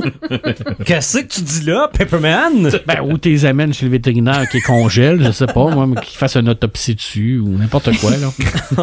Moi, c'est ce que j'ai fait avec mon chat, là. Il s'est cassé le cou dans la fenêtre. Hey, je pense que c'est ça la cause. En tout cas, on jase On va envoyer son corps à la science. On amène ça chez le vétérinaire, il dit, mets ça à la poubelle. Non! Des petits fous. Non, mais je suis sûr, c'est ça qu'il fait. Mais il dit pas. Il dit pas. il, Bon, il mon, va te, il va te charger 85 piastres. mon autre Samalume. J'ai déjà eu un Samalume pour dire que j'avais constaté que maintenant je lisais pour le fun. OK? Ouais. Ouais. Ben là, je me suis rendu compte cette semaine de c'est quoi la lecture active. Oh! OK? Parce que j'ai, j'ai, euh, j'avais lu euh, le, le- le- mon petit recueil de, de Lovecraft, mais là, avec le documentaire que j'ai regardé, j'ai voulu en, en relire. Puis j'en ai relu. J'ai lu la première nouvelle, qui est Je suis d'ailleurs, puis je me suis dit, j'ai l'impression que c'est de lui qui parle Ben oui. parce qu'il se, il se sent pas, il se sentait pas dans le vrai monde. Il l'a déjà dit. Il se était- trouvait pas beau. Ouais. Euh, fait que j'ai l'impression que cette nouvelle-là, c'est ça que ça raconte. Hmm. Mais la première fois que je l'ai lu, jamais j'aurais pensé ça. Là. Jamais une dans un à un autre niveau, là. C'est ça. Fait que, coudon, regarde, euh, je suis pas, euh, je suis pas une cause perdue. Paperman, à force de parler de lecture active, ça finit par... Mais c'est surtout de la lecture pour le plaisir. Faut, Oui, faut ben oui. retrouver ce, ce niveau-là, là, C'est ça. de lire pour le fun. C'est mais, ça. mais tu trouves du plaisir aussi en allant plus loin. Ben en oui, allant tout à fait, tout à fait. C'est mais- ça. Ben moi, au départ, les documentaires, j'aime tout le temps ça. là. Mais là, de me rendre compte que, coudon, je veux... Il est où mon livre? Je veux en relire, là. C'est pas quelque chose qui m'était arrivé souvent dans ma vie, là. L'exorciste, je l'ai lu plusieurs fois. Mais à part ça, là... Puis c'est ça moi que j'essaie de, de- de- d'expliquer le plus aux élèves, c'est que on est dans un monde d'éducation où ce que la lecture est reliée avec C'est ton obligatoire. domaine d'études. C'est obligatoire. T'as beaucoup de documentaires à lire, beaucoup de livres techniques à lire. Je leur dis toujours, oubliez pas non plus que la lecture, ça doit aussi rester pour le plaisir. T'sais, je veux dire, ne lisez pas seulement que pour vos études, lisez pour vous également, pour avoir du fun, puis vous allez voir que votre stress va énormément descendre. Prenez le temps, 10, 15, 20 minutes, prenez n'importe quoi, lisez pour le fun. C'est ça. Vous allez Ça voir qu'après du 100 bien. pages, vous allez vous endormir. Ça fait du bien. Oui, vous, vous allez faire ça, un, un autre 100 pages. un des deux. Fait que c'est, c'est, j'ai pas de samétain. Fait que, Imaginatrix. Ouais, moi j'ai j'ai deux ça m'allume cette semaine. Euh, le premier, j'ai écouté Trials of Horror numéro 30 qui est euh, l'épisode 666 des Simpsons qui a Mhm. été diffusé euh, dimanche dernier à Fox et finalement il passe à City TV aussi. C'est, Ok. euh, il va sûrement passer en je reprise l'ai en pas fin de pogné, semaine. moi. Mais Je te l'avais dit, je ne le pognerais pas. mais je l'ai pas mais euh, le premier segment était une parodie de Stranger Things Mhm. et c'était hilarant, c'était vraiment très drôle là, ils, ils prennent comme tout là puis ils mélangent ça puis ils font n'importe quoi avec ça mais c'est drôle là. Puis un petit peu euh, on entendait un petit peu là, la, la trame sonore là, fait que moi qui ai vraiment tripé sa saison 3 cet été là, ça m'a remis dedans puis ça m'a fait rire en plus puis euh, ça a été trop court, c'est la seule affaire négative là, c'est c'est Ok. c'est Ouais, 7 ou mais 8 c'est, minutes là. ouais, mais c'est ça, euh, les Simpsons d'Hor- de, Ouais, ouais. d'Halloween. Ouais, c'est, des trois épisodes. sketchs. J'en, aurais clairement pris plus de celui-là. là. Ouais, il aurait pu t'en faire un épisode au complet, là. Ah, facilement, là. Ok. Mais euh, c'était, c'était très drôle. Là. À un moment donné, euh, le père de Mélas, il fait comme mon fils est disparu, il pogne une hache puis il se met à défoncer un mur. Mélas, t'es où, t'es où? C'est comme n'importe quoi. il, il accroche des lumières de Noël dans le salon. Puis parle-moi, Mélas. Puis c'est c'est c'est du gros n'importe Mhm, ok. quoi, mais très drôle. Puis euh, sinon, euh, mon deuxième ça m'allume. euh, j'ai découvert une nouvelle chaîne YouTube. C'est pas euh, nouveau nouveau, ça date de, de, de quelques mois, mais euh, ça s'appelle Encore plus. Et c'est une chaîne qui vont euh, ramener des, des des qui vont rendre accessibles des séries puis des films canadiens qui ne sont plus accessibles, qui sont difficiles à trouver. Euh, on en parle souvent là, de ça, des, des, des films qu'on cherche longtemps puis qu'on est obligé d'aller les chercher illégalement. Mais là, c'est sur YouTube. Euh, moi, c'est comme ça que j'ai pu écouter La peau blanche, euh, qui, qui est le film de, de Joël Champetier. Euh, ça faisait longtemps que je le cherchais, ce film-là, que je le trouvais pas nulle part. Il était pas disponible. J'étais rendu à l'acheter en DVD. Puis je me suis dit, je vais retourner checker sur YouTube des fois que, que, que je le trouverai là. Puis je l'ai trouvé sur cette chaîne-là, qui est encore plus. Euh, ils en mettent, ils mettent des nouveautés à chaque semaine. Là, ils sont vraiment en train de se faire un gros répertoire. Puis euh, je trouve ça vraiment cool parce que c'est non publicisé. Euh, eux, ils font ça vraiment juste pour donner accès à ça au plus de monde possible. Euh, fait qu'ils ils font pas d'argent en arrière de ça, ils font pas de publicité avec ça. Euh, je trouve que c'est c'est vraiment très cool. La Mhm. Reine Rouge, es-tu là-dessus? Non, mais euh, on va on va le demander. Euh, la Reine Rouge en passant, je l'ai vu passer sur euh, Facebook Market. S'il y Très, en très a- difficile à trouver. S'il y en a qui, qui le veulent, là, j'ai, j'ai vu le DVD passer dernièrement, faudrait que je recherche. Ok. là. Ok. Euh, puis c'est ça, puis euh, sinon, euh, mon, mon, mon autre ça m'allume, ben j'en ai parlé pendant le pré-show, là, ça a été euh, À l'Est de, de l'Apocalypse, euh, recueil de nouvelles par cet auteur estrien. Euh, si vous voulez en savoir plus, ben retournez voir notre pré-show de, de ce soir. Mhm, sur Facebook. Oui. Puis euh, tu parlais de, de parodie de Stranger Things. là. moi, après la saison 1, il avait fait un segment sur You, c'était sur YouTube, en tout cas, je, c'était euh, Merry Christmas Will Byers, mais c'était comme les personnages des euh, de Charlie Brown. Ah, Ah ouais. Ah, c'est c'est c'est c'est délicieux. Ok. C'est- Ça mélange Stranger Things avec le spécial de Noël de Charlie Brown. là. de la façon que c'est dessiné. là. Le joyeux Noël, Charlie Brown. C'est ça, mais euh, c'est c'est euh, le, le, le, le démo euh, démo Gorgon qui est couché sa niche là, à la place de Snoopy puis il fait juste non non non c'est puis le, le, le elle avec un petit peu de sang sur le bord du nez là, qui dit un, un mot de temps en temps parce que dans saison 1 elle parle à peu près pas là. Non non c'est c'est euh, c'est très très drôle. Et euh, Red the Gamer? Euh, j'ai deux samalum, j'ai un samétain. Euh, je vais passer vite le samétain. Les, le Star Wars bashing qui va starter dans pas long. Hmm. Ah, il a déjà commencé. Ouais, non, mais que, La bande-annonce est sortie. là, ouais, c'est ça, là. c'est ça, il est commencé. Fait que, je, j'en, je vois C'est pas plus long un, que c'est ça. un bon moment pour se déconnecter des réseaux sociaux. Ouais, ça Tout à fait, dire. tout Ouais. à fait. Fait que, j'en parle pas plus longtemps. Je Mhm. donne pas, de- je donne pas d'énergie plus longtemps que ça. Euh, l'autre affaire, euh, ça m'allume. J'ai deux ça m'allume. J'en ai plus que ça, là, mais j'ai deux ça m'allume que sur Netflix. Euh, j'ai pogné cette semaine une nouveauté qui est québécoise. Martin Matt qui a mis Ouais. euh, son un de ses shows qui est La vie, la mort et la Et là là. ça vole pas haut. Mais c'est vraiment bon. C'est du Martin Matt, là, pur et dur. C'est une Mhm. heure. C'est un, un show d'une heure. Euh, ma blonde puis moi, on a ri. On a ri les grosses larmes puis euh, j'ai- vraiment ri. C'est un méchant temps. J'ai passé une heure, euh, une heure qui fait du bien. OK. Tu sais que tu, tu finis ça là, puis tu fais. T'as Ah. t'as mal des côtes, mais ça fait du bien. Oh, Mhm. et puis pour vrai là, euh, c'est du Martin Matt à son meilleur. Là. Moi j'ai j'ai vraiment adoré. là. Il est- il- en tout cas, mais c'est un, c'est un super de bon show d'humour. Euh, deuxième, ça m'allume. Euh, Doctor Sleep, l'adaptation en Ouais. film de Doctor Sleep, qui est la suite de, de Shining. Mhm. J'ai hâte. C'est un méchant temps parce que j'ai tu viens de adoré. C'est ça, je viens de le finir, Doctor Sleep, fait que j'ai- je suis dedans encore, on dirait Ouais. là. Ben c'est pas je viens de le finir, mais ça fait quand- ça fait Ouais. pas longtemps. J'ai fini. C'est ça, j'ai j'ai fini ça cet été. Puis euh, je l'avais je, je me souviens là, j'avais hâte d'embarquer dans mon char, je te l'avais parlé Joël, Mm. là, j'avais hâte d'embarquer dans mon char pour pouvoir l'écouter là. Fait que non, euh, je suis en train de faire mon souper puis c'est ça qui jouait sur euh, sur, sur ma barre sur ma barre de son. là. C'est ça. Moi, j'ai hâte de savoir comment on va adapter le roman pour qu'il soit la suite du film, parce que le film, c'était pas le roman. Ben non, puis j'ai- à ce que j'en ai compris, il va falloir qu'il explique des affaires, puis il l'explique aussi dans le livre. Mhm. Il y a des trucs qu'il explique dans le livre puis que tu finis par comprendre. Mais Ils euh, sont pas obligés d'expliquer non plus. je veux pas qu'il explique Mhm. tout. Non, non, non, non.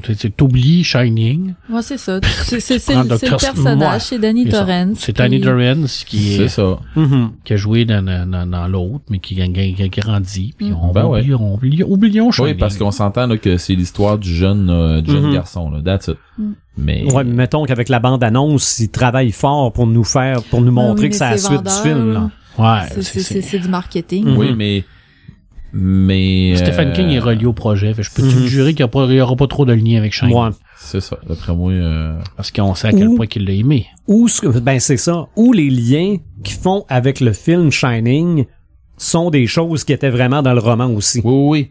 Il faut, c'est faut que ça soit de même. OK. Mais euh, moi, à date, j'ai dans ce que j'ai vu et j'ai vu à peine une fois, puis je veux pas le regarder encore. Mhm. Euh, en tout cas, tu sais, vous commencez à me connaître là. Je l'ai fait une fois, je vais plus la revoir. Puis à ce que j'ai vu, j'ai fait, t'as peu, c'était ça, c'était ça? Puis là, mané, j'ai allumé, je dis, ok, c'est là qu'on s'en va. Je l'ai pas regardé encore. Ça a l'air très bien fait.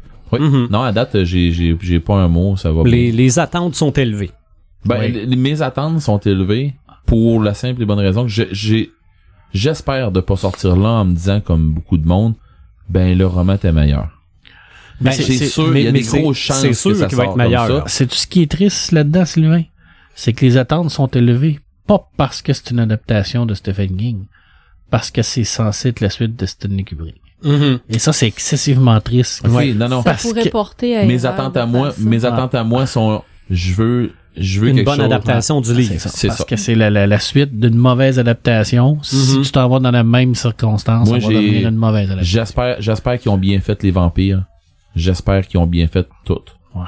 Tu sais, ils se portent des affaires avec ces vampires. Ben, La- c'est la des, gang ils disent de des vampires. vampires, là. C'est pas des vampires, là, mais en tout cas. euh, Tu les vampires de Salem? Les, les de Non. son livre Salem? non, non, non, non, non. Non, non, C'est une gang. euh, c'est pas des vampires, c'est du monde qui, en qui- tout cas, Ils ils siphonnent l'énergie des gens. c'est ça. OK. Surtout des gens qui ont le pouvoir. là. C'est ça. Mais, Mhm. euh, C'est capoté, ça. c'est ça. Ouais, moi j'ai adoré, j'ai, j'ai adoré, puis j'espère vraiment que je vais sortir de là en me disant, ok, il manque des trucs, c'est pas grave. Ouais. Ça, ça là, je me contenterai Ils ont gardé l'essentiel. Ouais, je me contenterai de ça. Mm. Arriver à la fin puis dire, ah sacrément, c'est, ils ont donc bien scrappé le, le, le, le roman Mhm. là, ça, ça me tente pas. OK. Mais je suis contente de pas l'avoir lu. Je vais peut-être plus apprécier le film. Puis après ça, j'irai le lire. tu te le taperas après, Ouais, mais bon. je on- comparerai. Puis on en reparlera. Mm. On s'en en reparlera après. OK. Euh, puis après ça, ben c'est ça, il y avait euh, quelques affaires que j'ai parlé dans le pré-show tantôt. Euh, la fille de Vercingétorix que je veux m'acheter, mais je veux pas. Je, je veux me faire mon idée à moi. Euh, et quelqu'un qui me donnerait une idée puis que je prendrais cette idée-là, ben c'est Pepperman. Euh, je, je, je me fie à son jugement là-dessus. Euh, parce que quand il y a quelque chose qu'il aime pas, ben, il va dire ça je l'ai pas aimé, mais toi tu vas aimer ça. Mhm. Et je me fie beaucoup sur, sur lui pour ces affaires-là. Mais euh, je sais pas, j'ai. C'est pas que j'ai des grosses attentes, mais j'espère avoir de quoi qui va me distraire autant, autant que le Transitelix. Moi, je Mhm. pense que ça Euh, va être, ça va être excellent. Je m'attends à quelque chose de bien. OK. Ça. En tout cas, les magasins que j'ai faits, il y en avait une trollée. 5 millions. Sérieux? Ok, fait que... euh, Cinq Non, millions. Si tu veux t'en acheter un, tu vas en trouver. ok. Ils l'ont, ils l'ont bien sorti me le à chercher 5 demain, millions d'exemplaires dans le monde. Hey, c'est fou. Je vais peut-être aller me le chercher tirage, demain. ça. là. Mhm. 5 millions. Puis, savez-vous quoi? Ils vont y vendre. Ah, J'en doute C'est pas. clair. Ils vont peut-être même en manquer. Ils vont Mhm. peut-être m'en vendre un demain. Ben, les c'est cadeaux de Noël directement avant. Noël, comme ça, ça Ah va ouais, être c'est ils, ils vont peut-être m'en vendre un demain. Ah, c'est clair qu'ils vont en vendre une Mais, tonne, une tonne, quoi? une tonne. Dans une librairie. Bah oui, puis tu verrais Ben oui. les étalages des librairies, là, ils te font des C'est pyramides. magnifique, avec ça. là, avec non, non, non, les- mais je euh, veux, je veux dire, je vais l'acheter d'une librairie euh, en physique. Et là, on va voir le bashing également qui va arriver sur euh, Ah, comment? Mais moi, je donne pas de gaz à ça comme je donne pas de gaz ailleurs. le bashing du mainstream. Hein? Exactement. Tout le temps les mêmes affaires, les extériques, c'est dépassé. Non. Bla bla bla bla Comment que- bla bla. Attends un peu, comment c'était dit ça Non. tantôt? Non. Euh, je m'en rappelle plus. Ok, ça, ça, se fait pas. Faudrait que vous mordiez, on, on met des animaux dans une poubelle.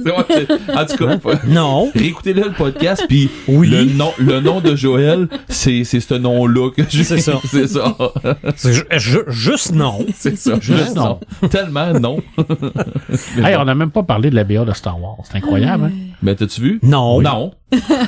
Moi, je l'ai vu. Moi, je l'ai pas Ouais, vu. moi aussi. Puis je l'ai vu J'ai adoré ça. une fois. Puis j'ai fait J'ai hâte. ben coudon. Puis je va vais le voir. les puis doigts le jeudi. Ouais, ouais, ouais. Oui, ça Je suis fait en mon train de me affaire. demander, je prendrais pas congé pour aller voir à Québec. Si on l'a pas ici, là. On va l'avoir jeudi, là. Ah, Sylvain, tu fais chier faire- parce que, pour vrai, là, j'ai, en train de, de penser à la même affaire, mais bon, Ben, euh, D'après moi, les billets sont peut-être déjà tous vendus. Ben oui, écoute, ils ont vendu, euh, je pense, ils ont battu tous les records pour le là, des billets, là. euh, ils Mhm. font pas rien qu'une représentation, là. Non, non, mais pour le jeudi soir, mettons, pour Ah. le premier soir. là. Sinon, on va aller le voir à Rivière-du-Loup, puis c'est sûr qu'il va la place, là, si on se pogne assez d'avance. Les gens qui aiment pas les films de Marvel, puis de super-héros, puis de Disney, euh, Ça va pas bien. ça va pas bien pour eux autres. Just too bad. Non, ça va pas bien. Just too bad, parce que c'est... Ils ont battu Avenger pour le, le nombre de billets vendus en, En prévente. en ouais. pré-vente. Prochain podcast. Épisode 86. On sait une chose. C'est qu'on parle de sport. Oui. On est, on va... L'angle, on sait pas encore. L'angle, on... Ben, C'est-tu le sport? On verra si ça sera top corner ou euh, un trou d'un coup. C'est ça, c'est-tu les, les sports de combat, les sports solo, le sport niveau 1? On verra. Mais, Mais- c'est le sport. Mais c'est, ça va être du sport. Ça, c'est sûr que ça va être du sport. De toute façon, les, invité? tous les podcasts, ça va être du sport. Je sais ça en fin de semaine. On va le voir, on va le savoir. Il y a des grosses chances que oui. Good. Un méchant si. Si c'est l'invité qu'on pense, un méchant ça en est un solide. Ah, ça, va... Euh, mm. Il va nous mettre knockout. Ah, il y a des fortes J'espère que non. D'après moi, il claque pas pire. je peux te confirmer qu'il claque. Ah ben moi, je pense. Ah, moi, je l'ai déjà, Moi, je l'ai déjà vu ailleurs. Avec l'armure. Ouais. Je peux te confirmer qu'il claque en tabarnak. Mais bon. Prochain podcast très très bientôt, épisode 86. Vous nous suivez sur notre page Facebook, sur notre site internet, sur les différentes plateformes de podcast. À bientôt!